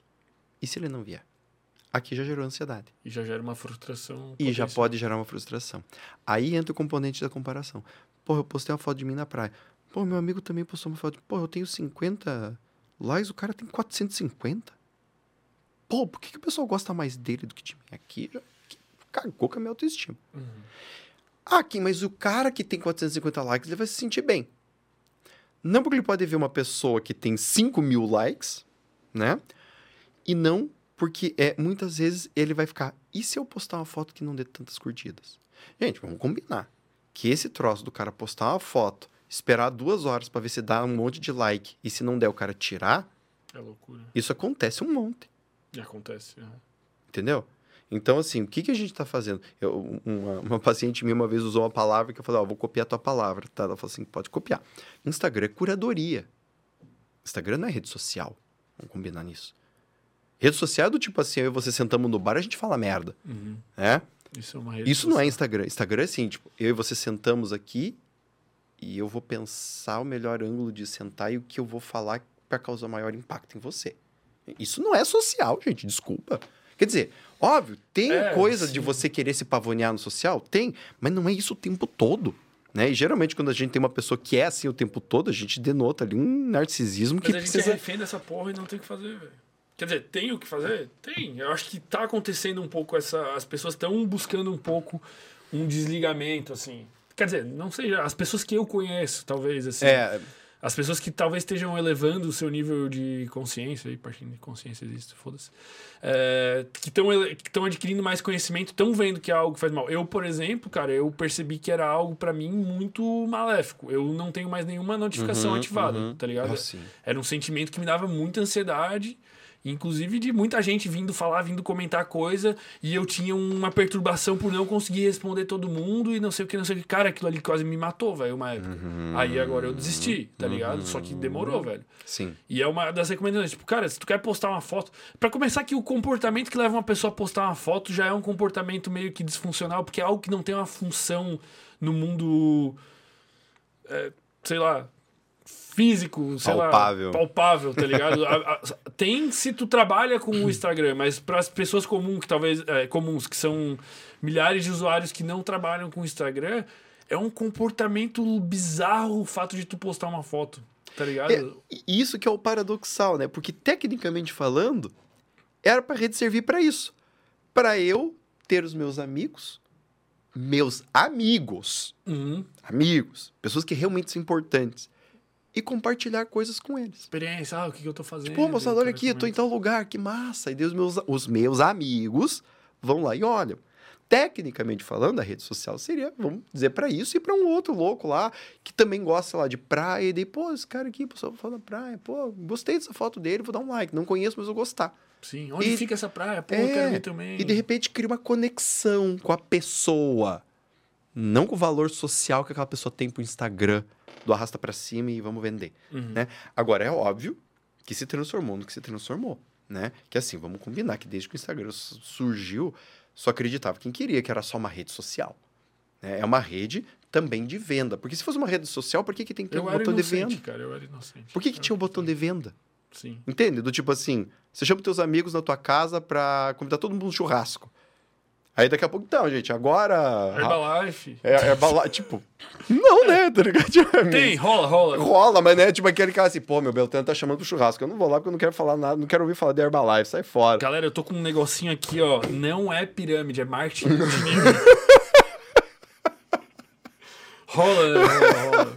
É, rola, mas é tipo aquele, a- Sim, aquela é pessoa que é mala que a gente nunca mais vai voltar na casa dela. Mas isso que é bizarro, cara. Né? Eu olho o Instagram, o Sim. Instagram hoje assim, eu não vejo um motivo pra ele existir se a pessoa meio que não trabalha com aquilo. E ao mesmo tempo, quando eu não trabalhava com isso, era essencial pra mim da mesma forma que é hoje. É essencial. Parece que se uma pessoa não tá no Instagram hoje, ela não existe, cara. Isso é muito bizarro, mano. Sim. E tá me perturbando essa porra, velho. Sim. Isso Mas tá me ela- deixando mas- ansioso. Sim, mas isso é perturbador mesmo. É, eu tava vendo hoje, eu, an- vindo pra cá, né, eu parei num, num, num posto pra tomar um café e tava lendo uma matéria sobre o, o metaverso, Uhum. né? E aí as pessoas gastando 15 mil reais pra comprar uma roupa pro seu avatar no metaverso. Merda, velho. 15 mil reais. Cara, é um céu. E é assim, dinheiro real, saindo lá da conta da pessoa para o avatar dela, né? Ter aquela roupagem e tal, assim, assim, assado, ter aquela skin, né? é, no metaverso. E eu fiquei me perguntando, falei, cara, pra quê? Gastar 15 pau pra comprar uma roupa? Eu não gasto 15 pau pra comprar uma roupa pra mim. Cara, eu vou te dizer que vai muito além, que tem o CS, o Counter-Strike. Ah, Counter por exemplo. Strike. Eu curto pra caralho. Inclusive, fim de semana que vem eu estarei no, no Major, que vai ter no Rio, que é o campeonato Ah, o mundial. campeonatinho, ah, acompanhar. ah. Cara, tem skin que chega a um milhão de dólares, velho. E daí tu pensa que com um milhão de dólares, mano, por uma skin, velho, que é tipo literalmente. e, Mano, não chega nem a tu ficar mais forte, velho. Isso é muito bizarro, cara. O ser Exato. humano é um bagulho bizarro, mano. Sim. E aí que tá o meu ponto, né? Veja, é, efetivamente são coisas que se você vai olhar para sua relevância na vida, elas não têm nenhuma. Agora, a partir do momento que estas coisas assumem um valor econômico, elas, as- as- elas fazem uma diferença na vida da gente. Como assim? Por exemplo, ahn, quando eu jogava videogame, Uhum. quem jogava videogame era vagabundo. Por quê? Porque a única função do videogame era entretenimento puro. Hoje em dia você pode ganhar dinheiro com videogame. Sim. Aí, se o filho joga videogame, chega em casa com 5 mil por mês, porque ele é um fera de Counter-Strike, como é que o pai dele vai dizer pra ele que ele é um vagabundo? Entende e o que eu, eu quero gosto, dizer? eu tenho um outro valor que eu atribuiria ao desenvolvimento cognitivo, cara. Eu acho que é bem útil. É, ele, ele tem, um ele tem, ponto, ele, sim. assim, o, uma coisa interessante sobre isso, tem até algumas pesquisas interessantes que é assim, ele tem sim, só que diferentemente do que se achava, como é que é o nome do livro? Fábrica de Cretinos Digitais, é o nome do livro. Nome. Bem interessante. E nesse livro ele fala a respeito disso. É, porque a, a ideia que se tinha antigamente era que esses jogos desenvolveriam a cognição de uma forma geral. E a gente entendeu que não. Eles têm um desenvolvimento, mas um desenvolvimento específico. Então, por exemplo, ó, o cara que joga CS, né? Ele tem um desenvolvimento, sim, da precisão e tal, não sei o quê? Tem. Para o quê? Para o CS. Uhum. Ou algum jogo que vai usar a mesma estrutura do CS. Mas talvez para um jogo de carro de Fórmula 1, aquilo que ele aprendeu no CS não sirva para nada. Mas tu acha Entende? que não, não dá uma velocidade de raciocínio, assim, uma. Não, é só você pegar e comparar como, por exemplo, o Michael Jordan. Excelente jogador de basquete. Mas quando foi para o beisebol, Nem sabia que ele tinha ido. virou um ninguém. Não era ninguém no beisebol, tanto que depois ele voltou para o basquete. Sim. né? Então, veja, as habilidades, é, as coordena a coordenação motora e as habilidades é, requeridas para algo específico, elas não são necessariamente generalizáveis. Eventualmente sim, eventualmente talvez não. É, é que do tipo assim. é, como é que eu posso dizer? Sei lá, o cara Só que porque joga eu- xadrez não vai ser Necessariamente bom em damas. bom em, ou um bom engenheiro. É, entendeu? Ele tem um raciocínio lógico estruturado, claro. Mas não precisa necessariamente ser para tudo, entende? Então tem essa questão da especificidade. Ou, por exemplo, um bom arqueiro não necessariamente será um bom arremessador de facas, Uhum, entende? entendi. É um, um, um, um cara que luta bem com espada não necessariamente vai lutar bem com machado. Entende? É, é, é, algumas, algumas habilidades elas são mais maleáveis. Entende? Mas outras nem tanto. Ah, no caso dos jogos, as pesquisas que são mostradas neste livro, pelo menos, né, elas apontam para esse, esse raciocínio Entendi. entende? Que era, era um conceito que eu também tinha. Eu também achava que o cara joga lá e desenvolve isso e usa isso de uma forma geral. E, infelizmente, aquelas pesquisas mostram que não, Que não. que é mais para o específico, entende? Entendi. Né? Mas aí a gente tava falando dessas disfunções e atribuições de valor, né? É. E- Então, você veja, aquilo que eu falava a respeito da questão, né, da, do ponto de vista econômico. Então, por exemplo, o Instagram. O Instagram hoje ele se torna uma realidade que persiste e que é forte porque ele gera retorno financeiro. Uhum. Tu tá me entendendo? Este foi o mal do Orkut. Ele não tinha. O Orkut um... não tinha esse apelo. Ele não tinha um botão de, de céu. O Facebook tinha. Tá aí até hoje. Né? E quem viveu a época do Orkut, eu gostava mais do Orkut do que Bom, o Facebook. bagulho das comunidades era muito Era bom. muito bom, E velho. grupo de Facebook não vingou, igual o era do Não Orkut. vingou. O Orkut era muito bom Era muito comunidades. E eu adorava os botãozinhos, porque eram, eram três tipos de botãozinho diferentes, né? Era o cool, sexy, né? Pô, Então, tinha isso aí. Lembra? Mas isso aí veio depois, era atualização. Depois, é. Então eu achava muito legal. puta Eu tinha, uma, tinha uma comunidade, como é que era? Adoro leite de guaxinim. tinha uma comunidade muito engraçada. aleatório. A gente entrava na comunidade por causa do nome. Ninguém nunca se falava na comunidade, né? Mas, pô, caralho, é o tipo da comunidade. Vamos entrar. Mas tinha uns nichos, assim, daí tu fazia os Tinha. tópicos, essa estrutura meio de Uhum. fórum. Puta, era muito bom, velho. Era muito bom. Eu voto, eu voto num futuro. Não voto, eu acredito que os próximos anos vão trazer uma diversificação das plataformas, cara. Eu acredito nisso porque eu percebo questões até aí, vamos dizer, perturbadoras no sentido de censura, de re- re- re- repressão de conteúdos que não são interessantes para as plataformas. E eu voto, eu acredito que vai acontecer uma ascensão e uma diversificação das, das plataformas. Tipo, o YouTube não tem concorrente. Se eu falo algo aqui que o YouTube não gosta, cara, o que, que impede ele de alterar o algoritmo de uma maneira que ninguém percebe e o meu vídeo não apareceu? Pô, desculpa YouTube aí, velho. Não faz isso com nós, não, que senão nós vamos fudido. Mas eu acredito que vá, su- vá surgir um concorrente forte do Instagram. Eu acho que vai diversificar, cara. Eu acho. É. Essa é uma possibilidade. O que, que tu acha? Essa é uma possibilidade. Ahn, eu não sei. O que eu vejo como tendência é, assim, que nem, por exemplo, o Google. Ele é um gigante hoje e a tendência dele é criar braços e amarrar tudo. Então, o que eu vejo em termos de tendência é isso. Entendi. As coisas cada vez mais se amarrando. O Instagram pode criar um concorrente, mas ele continua dono. É, é, é muito exatamente. ricos, né? Tipo, o, o Facebook surgiu o Instagram. O que, que o Facebook fez? Comprou o Instagram e criou Meta. Uhum. Pronto, agora é meta. E a meta tem esses dois aqui. E daí os outros que não Né? aceitam ser vendido, eles engolem, copiam recurso. Por exemplo, Stories Exatamente. É um recurso que tinha no Snapchat. E Uhum. daí, na época lá, eles tentaram comprar o Snapchat, foi recusado. Eles copiaram o recurso de ter os stories e meio que acabou com o Snapchat. Snapchat só existe nos Estados Unidos, lá é Exatamente. muito popular ainda, pô. E era Exatamente. bom pra caralho o Snapchat, era muito da hora, velho. A ideia foi inovadora demais. Os caras engoliram, né? Não quer É. vender, beleza, eu copio e faço melhor. Exato. Tanto que agora, esses tempos aí atrás, teve um, um BO do, do, do, do Facebook, do Facebook não, do, do Instagram, querendo meio que copiar o TikTok, né? Querendo fazer que tudo fosse vídeo e tal. E o TikTok ficou putaço Pistola. lá e fizeram, deram um jeito de barrar. E aí que tá. Barra-se como? A partir do poder financeiro. Né? Pode pôr de poder financeiro ou poder institucional. Então é isso que eu estava falando. Por que, que essas plataformas elas estão ficando? Porque elas estão ganhando uma relevância dentro do cenário econômico. Cara, a quantidade de Absurdo, dinheiro né? que rola. Eu, Quantidade eu acho que deve gigantesca ser de até, sei lá, não sei como metrificar isso, mas eu diria que é a coisa mais importante hoje em dia. E nos próximos anos vai Uhum. piorar, velho. Exatamente. Tipo, um, um psicólogo, por exemplo, que não tiver um Instagram e não publicar conteúdo, cara, vai morrer, velho. Eu não contrato, cara. Eu não vou pegar um psicólogo se ele não tiver no Instagram e eu não ver o conteúdo dele e ele me passar um profissionalismo. Eu não vou. Pois é. Eu, eu não vou num restaurante que não tem Instagram. Eu olho antes do Instagram, eu quero ver se a foto é bonita, se eles passam profissionalismo. Foda, né? Uhum. E aí a gente cria essa estética, né? E na, na minha percepção, esse é o, é, o, é o aspecto mais corrosivo, né? Por dois motivos. Primeiro, porque a estética tende a padrões, né? É, e isso faz com que a gente perca, enquanto espécie, uma das coisas que é mais importantes para nossa sobrevivência, que é exatamente o que eu falei anteriormente, de que a espécie humana é uma, ela é uma espécie promíscua. A gente sobreviveu nesse universo porque tem ser humano adaptado para tudo que é tipo de merda que pode acontecer. Desde o esquimó, né, até os índios do sul da Patagônia. A gente vive no deserto, a gente tá e cada cada local desse tem uma cultura específica.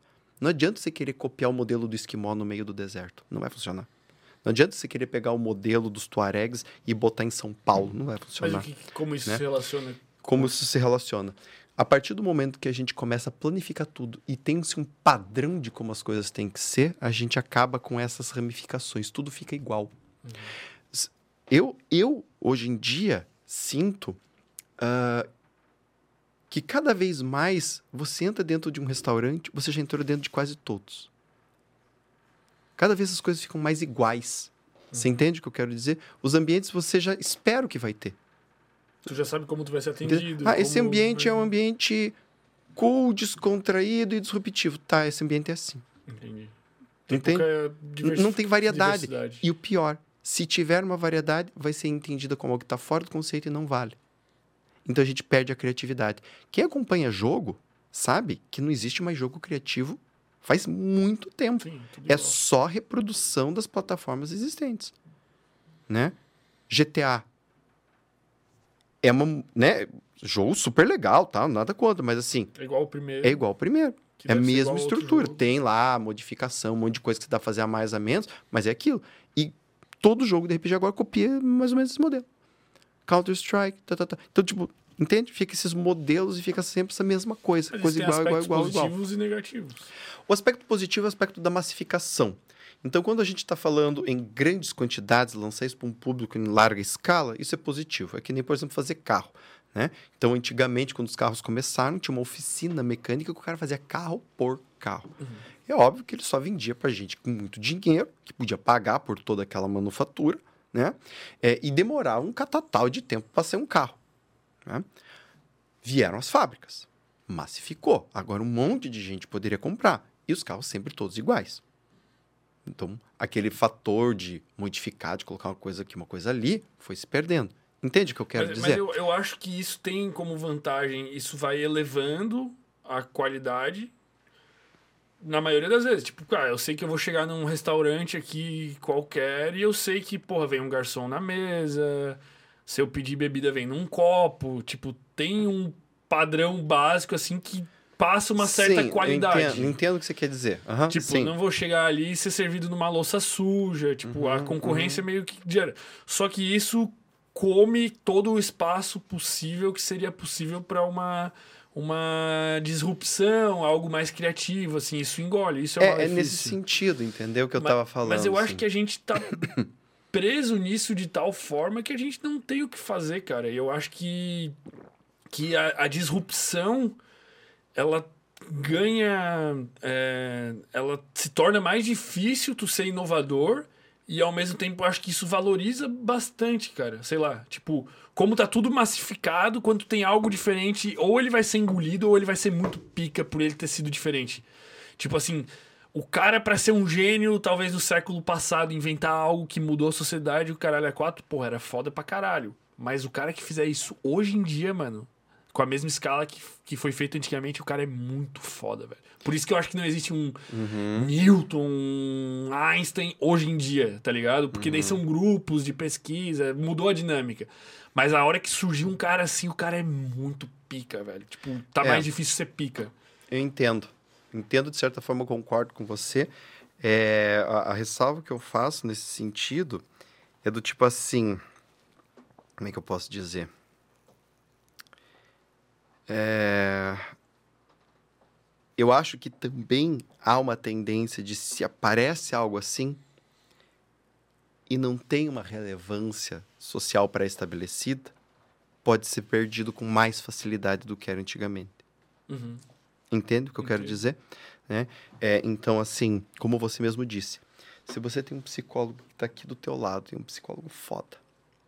Ele é foda. Uhum. O cara estudou, sabe o que faz. Mas ele não gosta de Instagram. Sim. Pronto, você não vai se consultar com ele, você, você está perdendo. Por quê? Porque tem uma estética social que diz que o bom psicólogo estará no Instagram. Sim. É nesse sentido que eu falo que a coisa perde.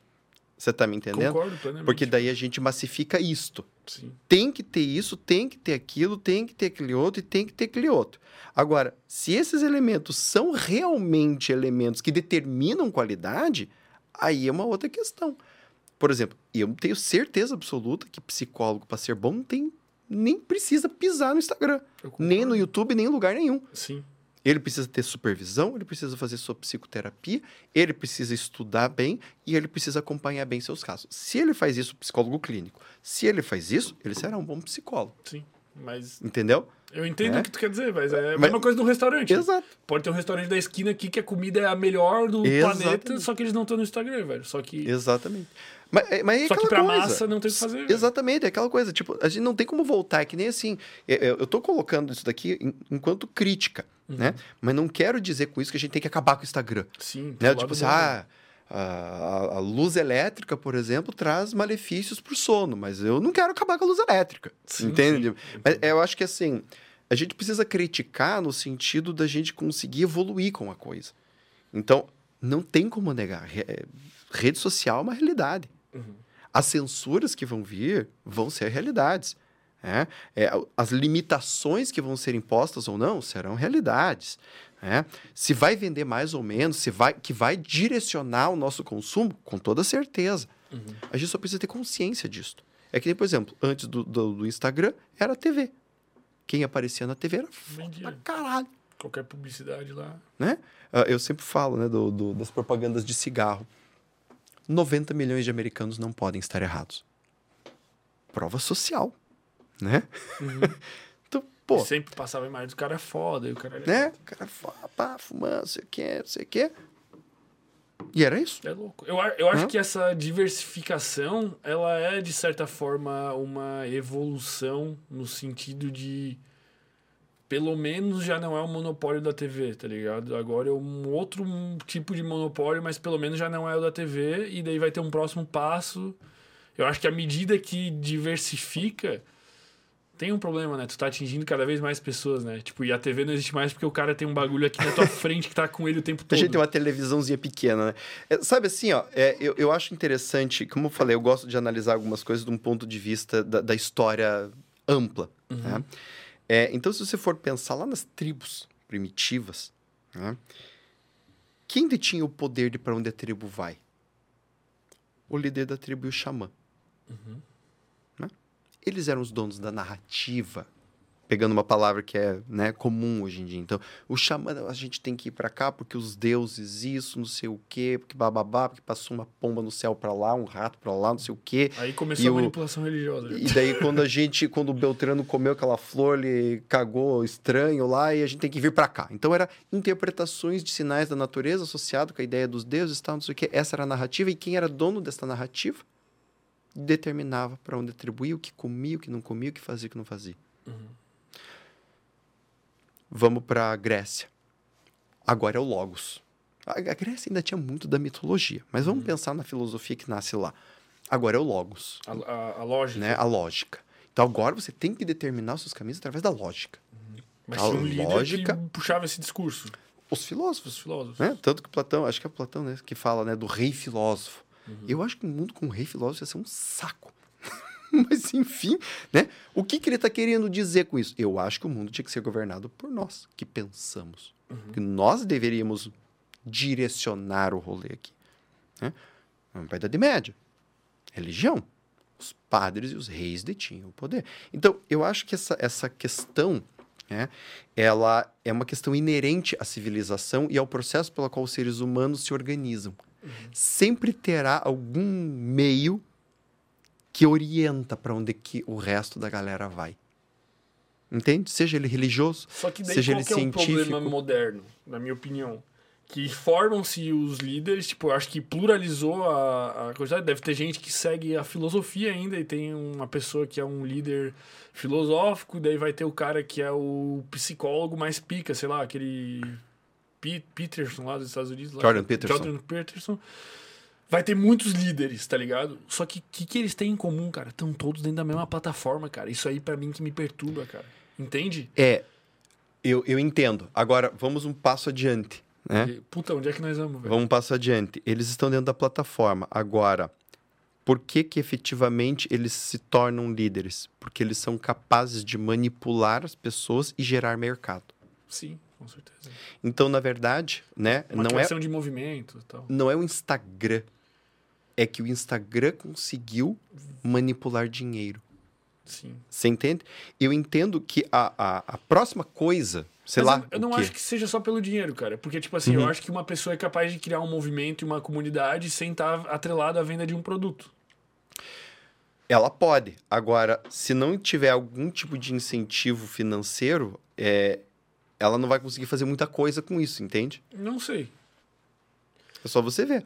Qual é o grande que não tem nenhuma atrelação, nenhum. nenhum É porque nada- é útil, cara. Mas, mas, tipo assim, vamos pegar, sei lá, alguém que cria um. Deve ter algum é, filósofo que tá na rede social que não vende nenhum produto. Ah, o Eduardo Marinho. É Eduardo Marinho? É. Um prato de comida que fica pedindo. Foi no Flow lá. É um cara meio filósofo, assim, cara. Eu acho que ele não Uhum. vende nenhum produto, porque ele tem uma ideologia comunista e o caralho é quatro e tal.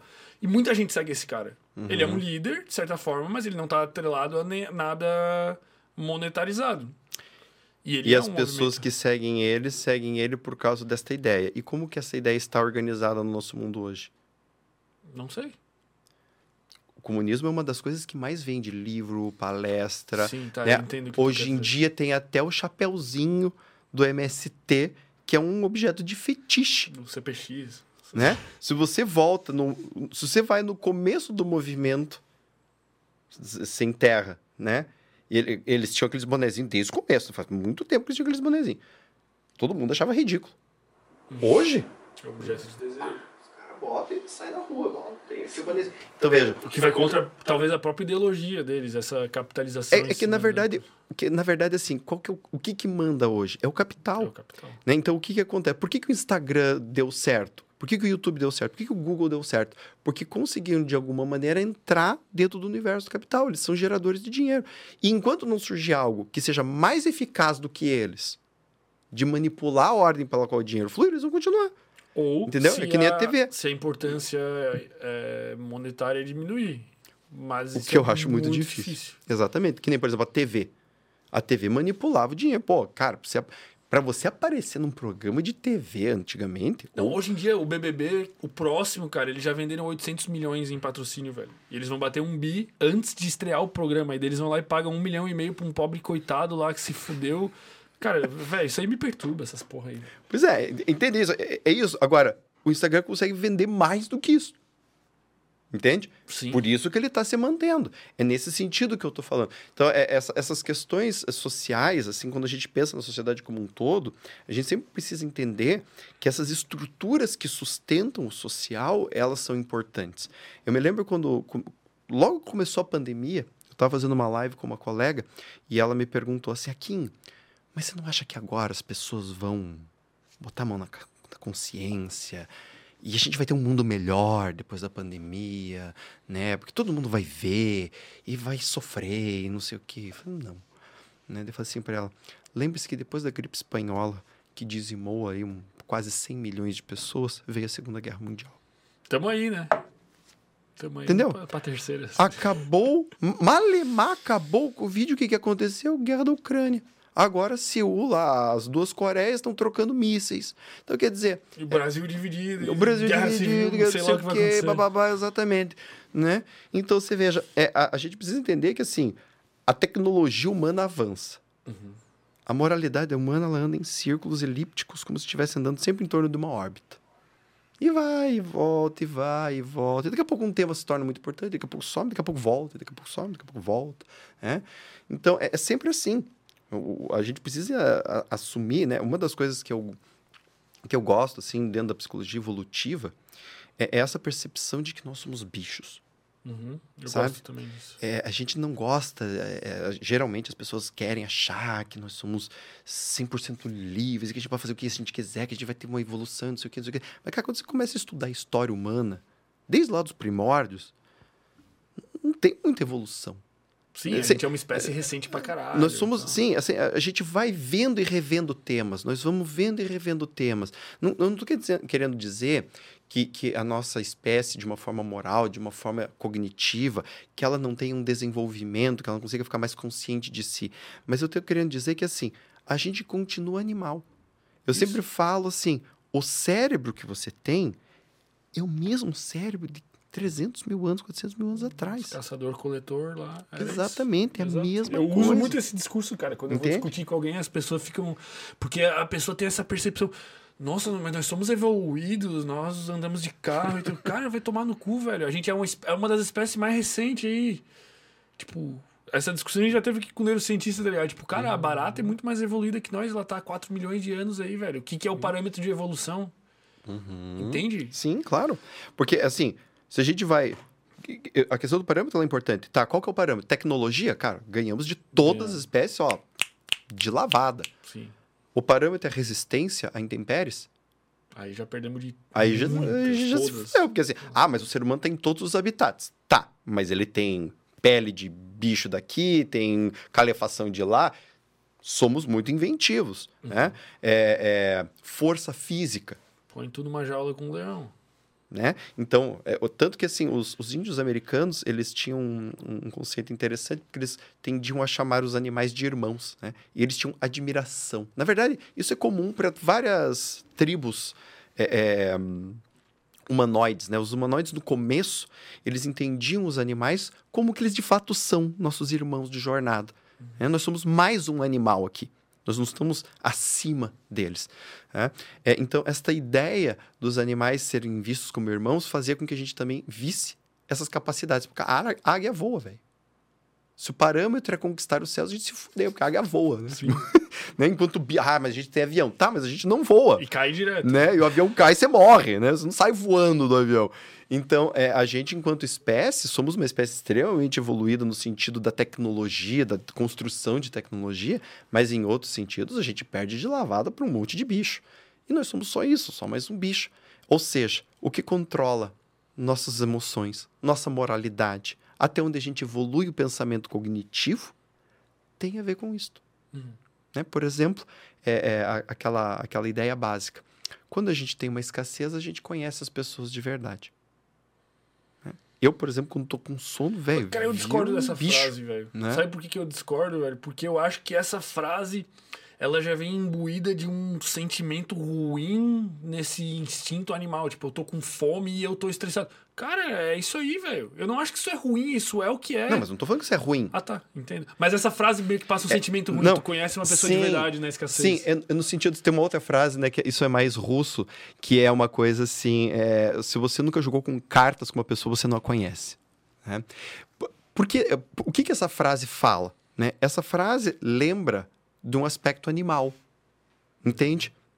Então, quando eu estou jogando carta, eu quero ganhar. Então, como é que eu sou quando eu quero ganhar?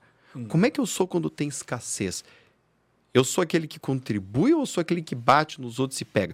Porque quando eu falo conhecer alguém, eu não estou falando que todo mundo é ruim. Sim. Eu estou falando que você vai conhecer alguém.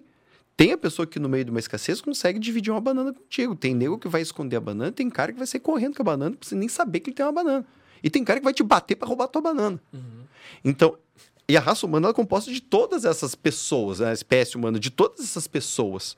Entende? Uhum. E é justamente por isso que a gente sobreviveu.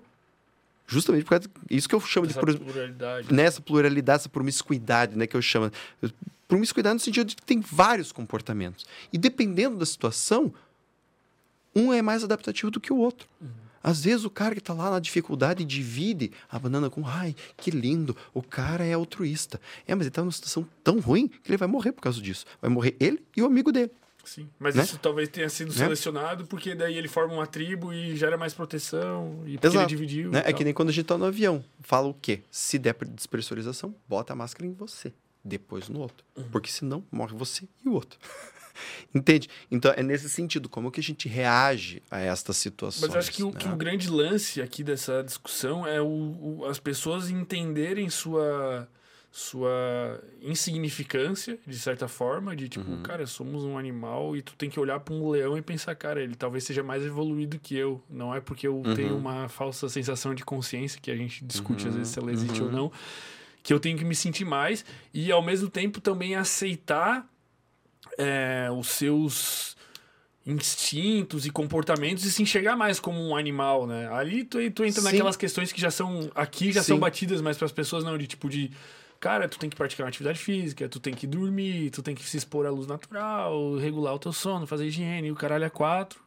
Exato. Tipo, cara, faz Sim. o básico, tu é um caçador-coletor, tu é a mesma espécie, tá ligado? Sim. É... E, e, sobre isso tem um livro. Como é que é o nome? Sapiens. What... You Can Change and What You Can't. É um livro em inglês, acho que é do Martin Seligman, se não me engano. Ele é um livro bem interessante porque ele fala exatamente sobre é, essa ideia, né?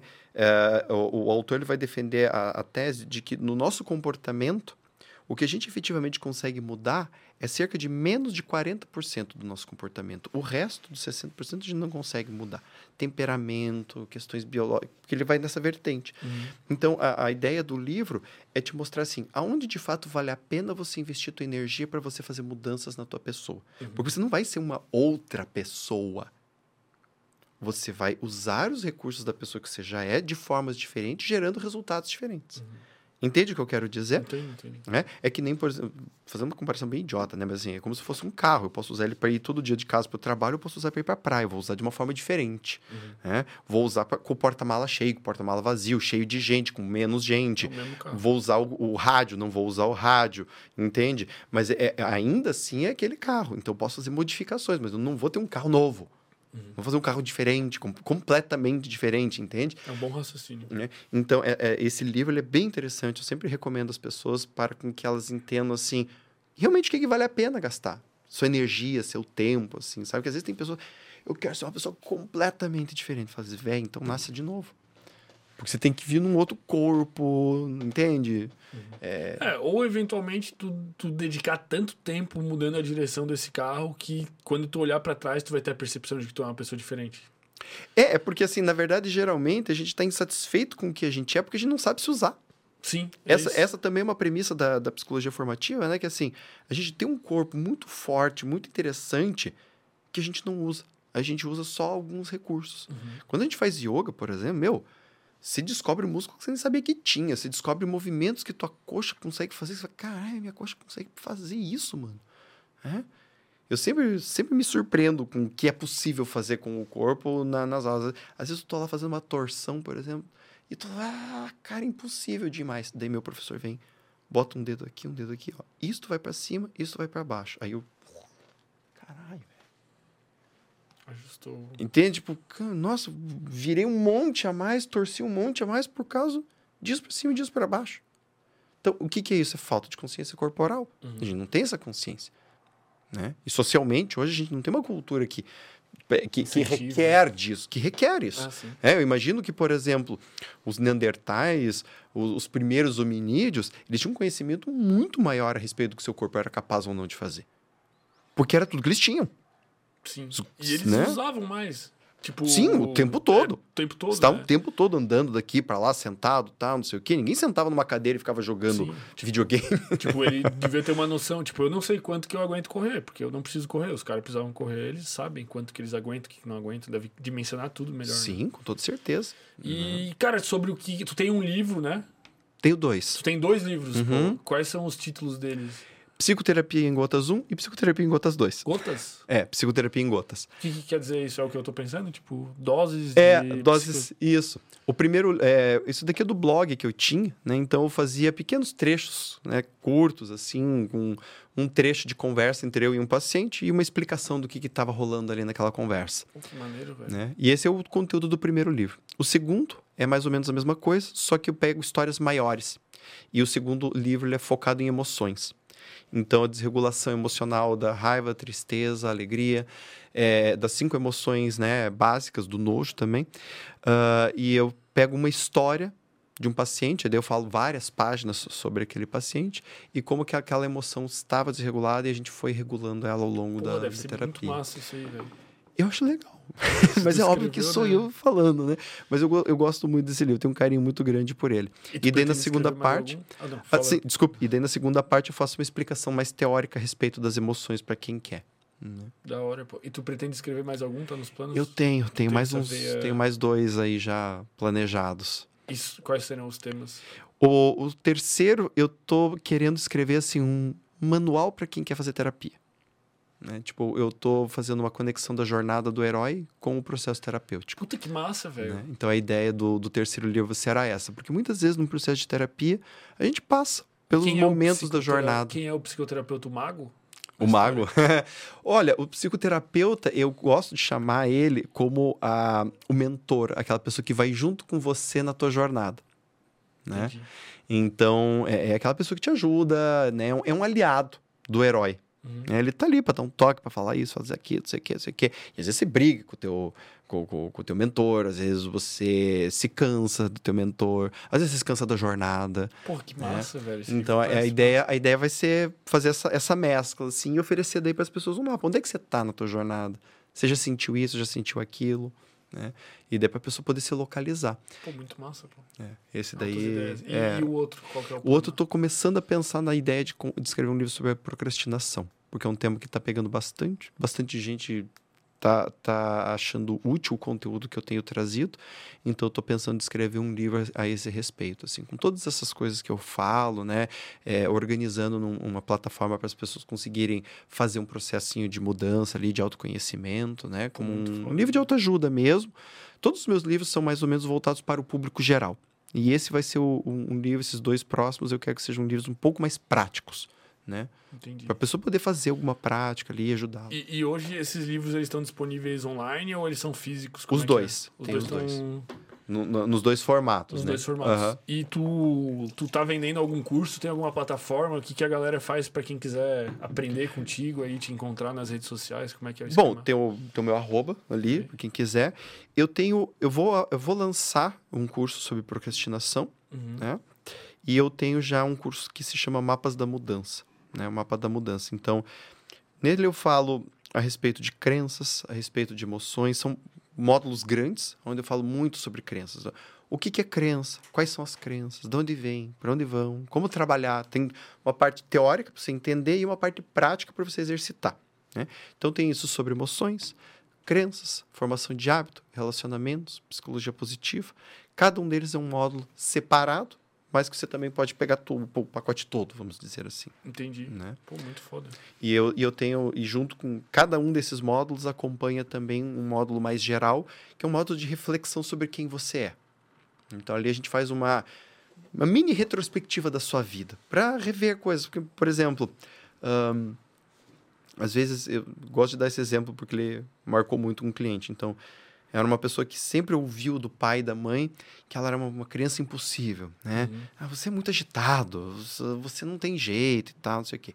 E, na verdade, nada mais era do que uma criança com mais energia do que os pais davam conta.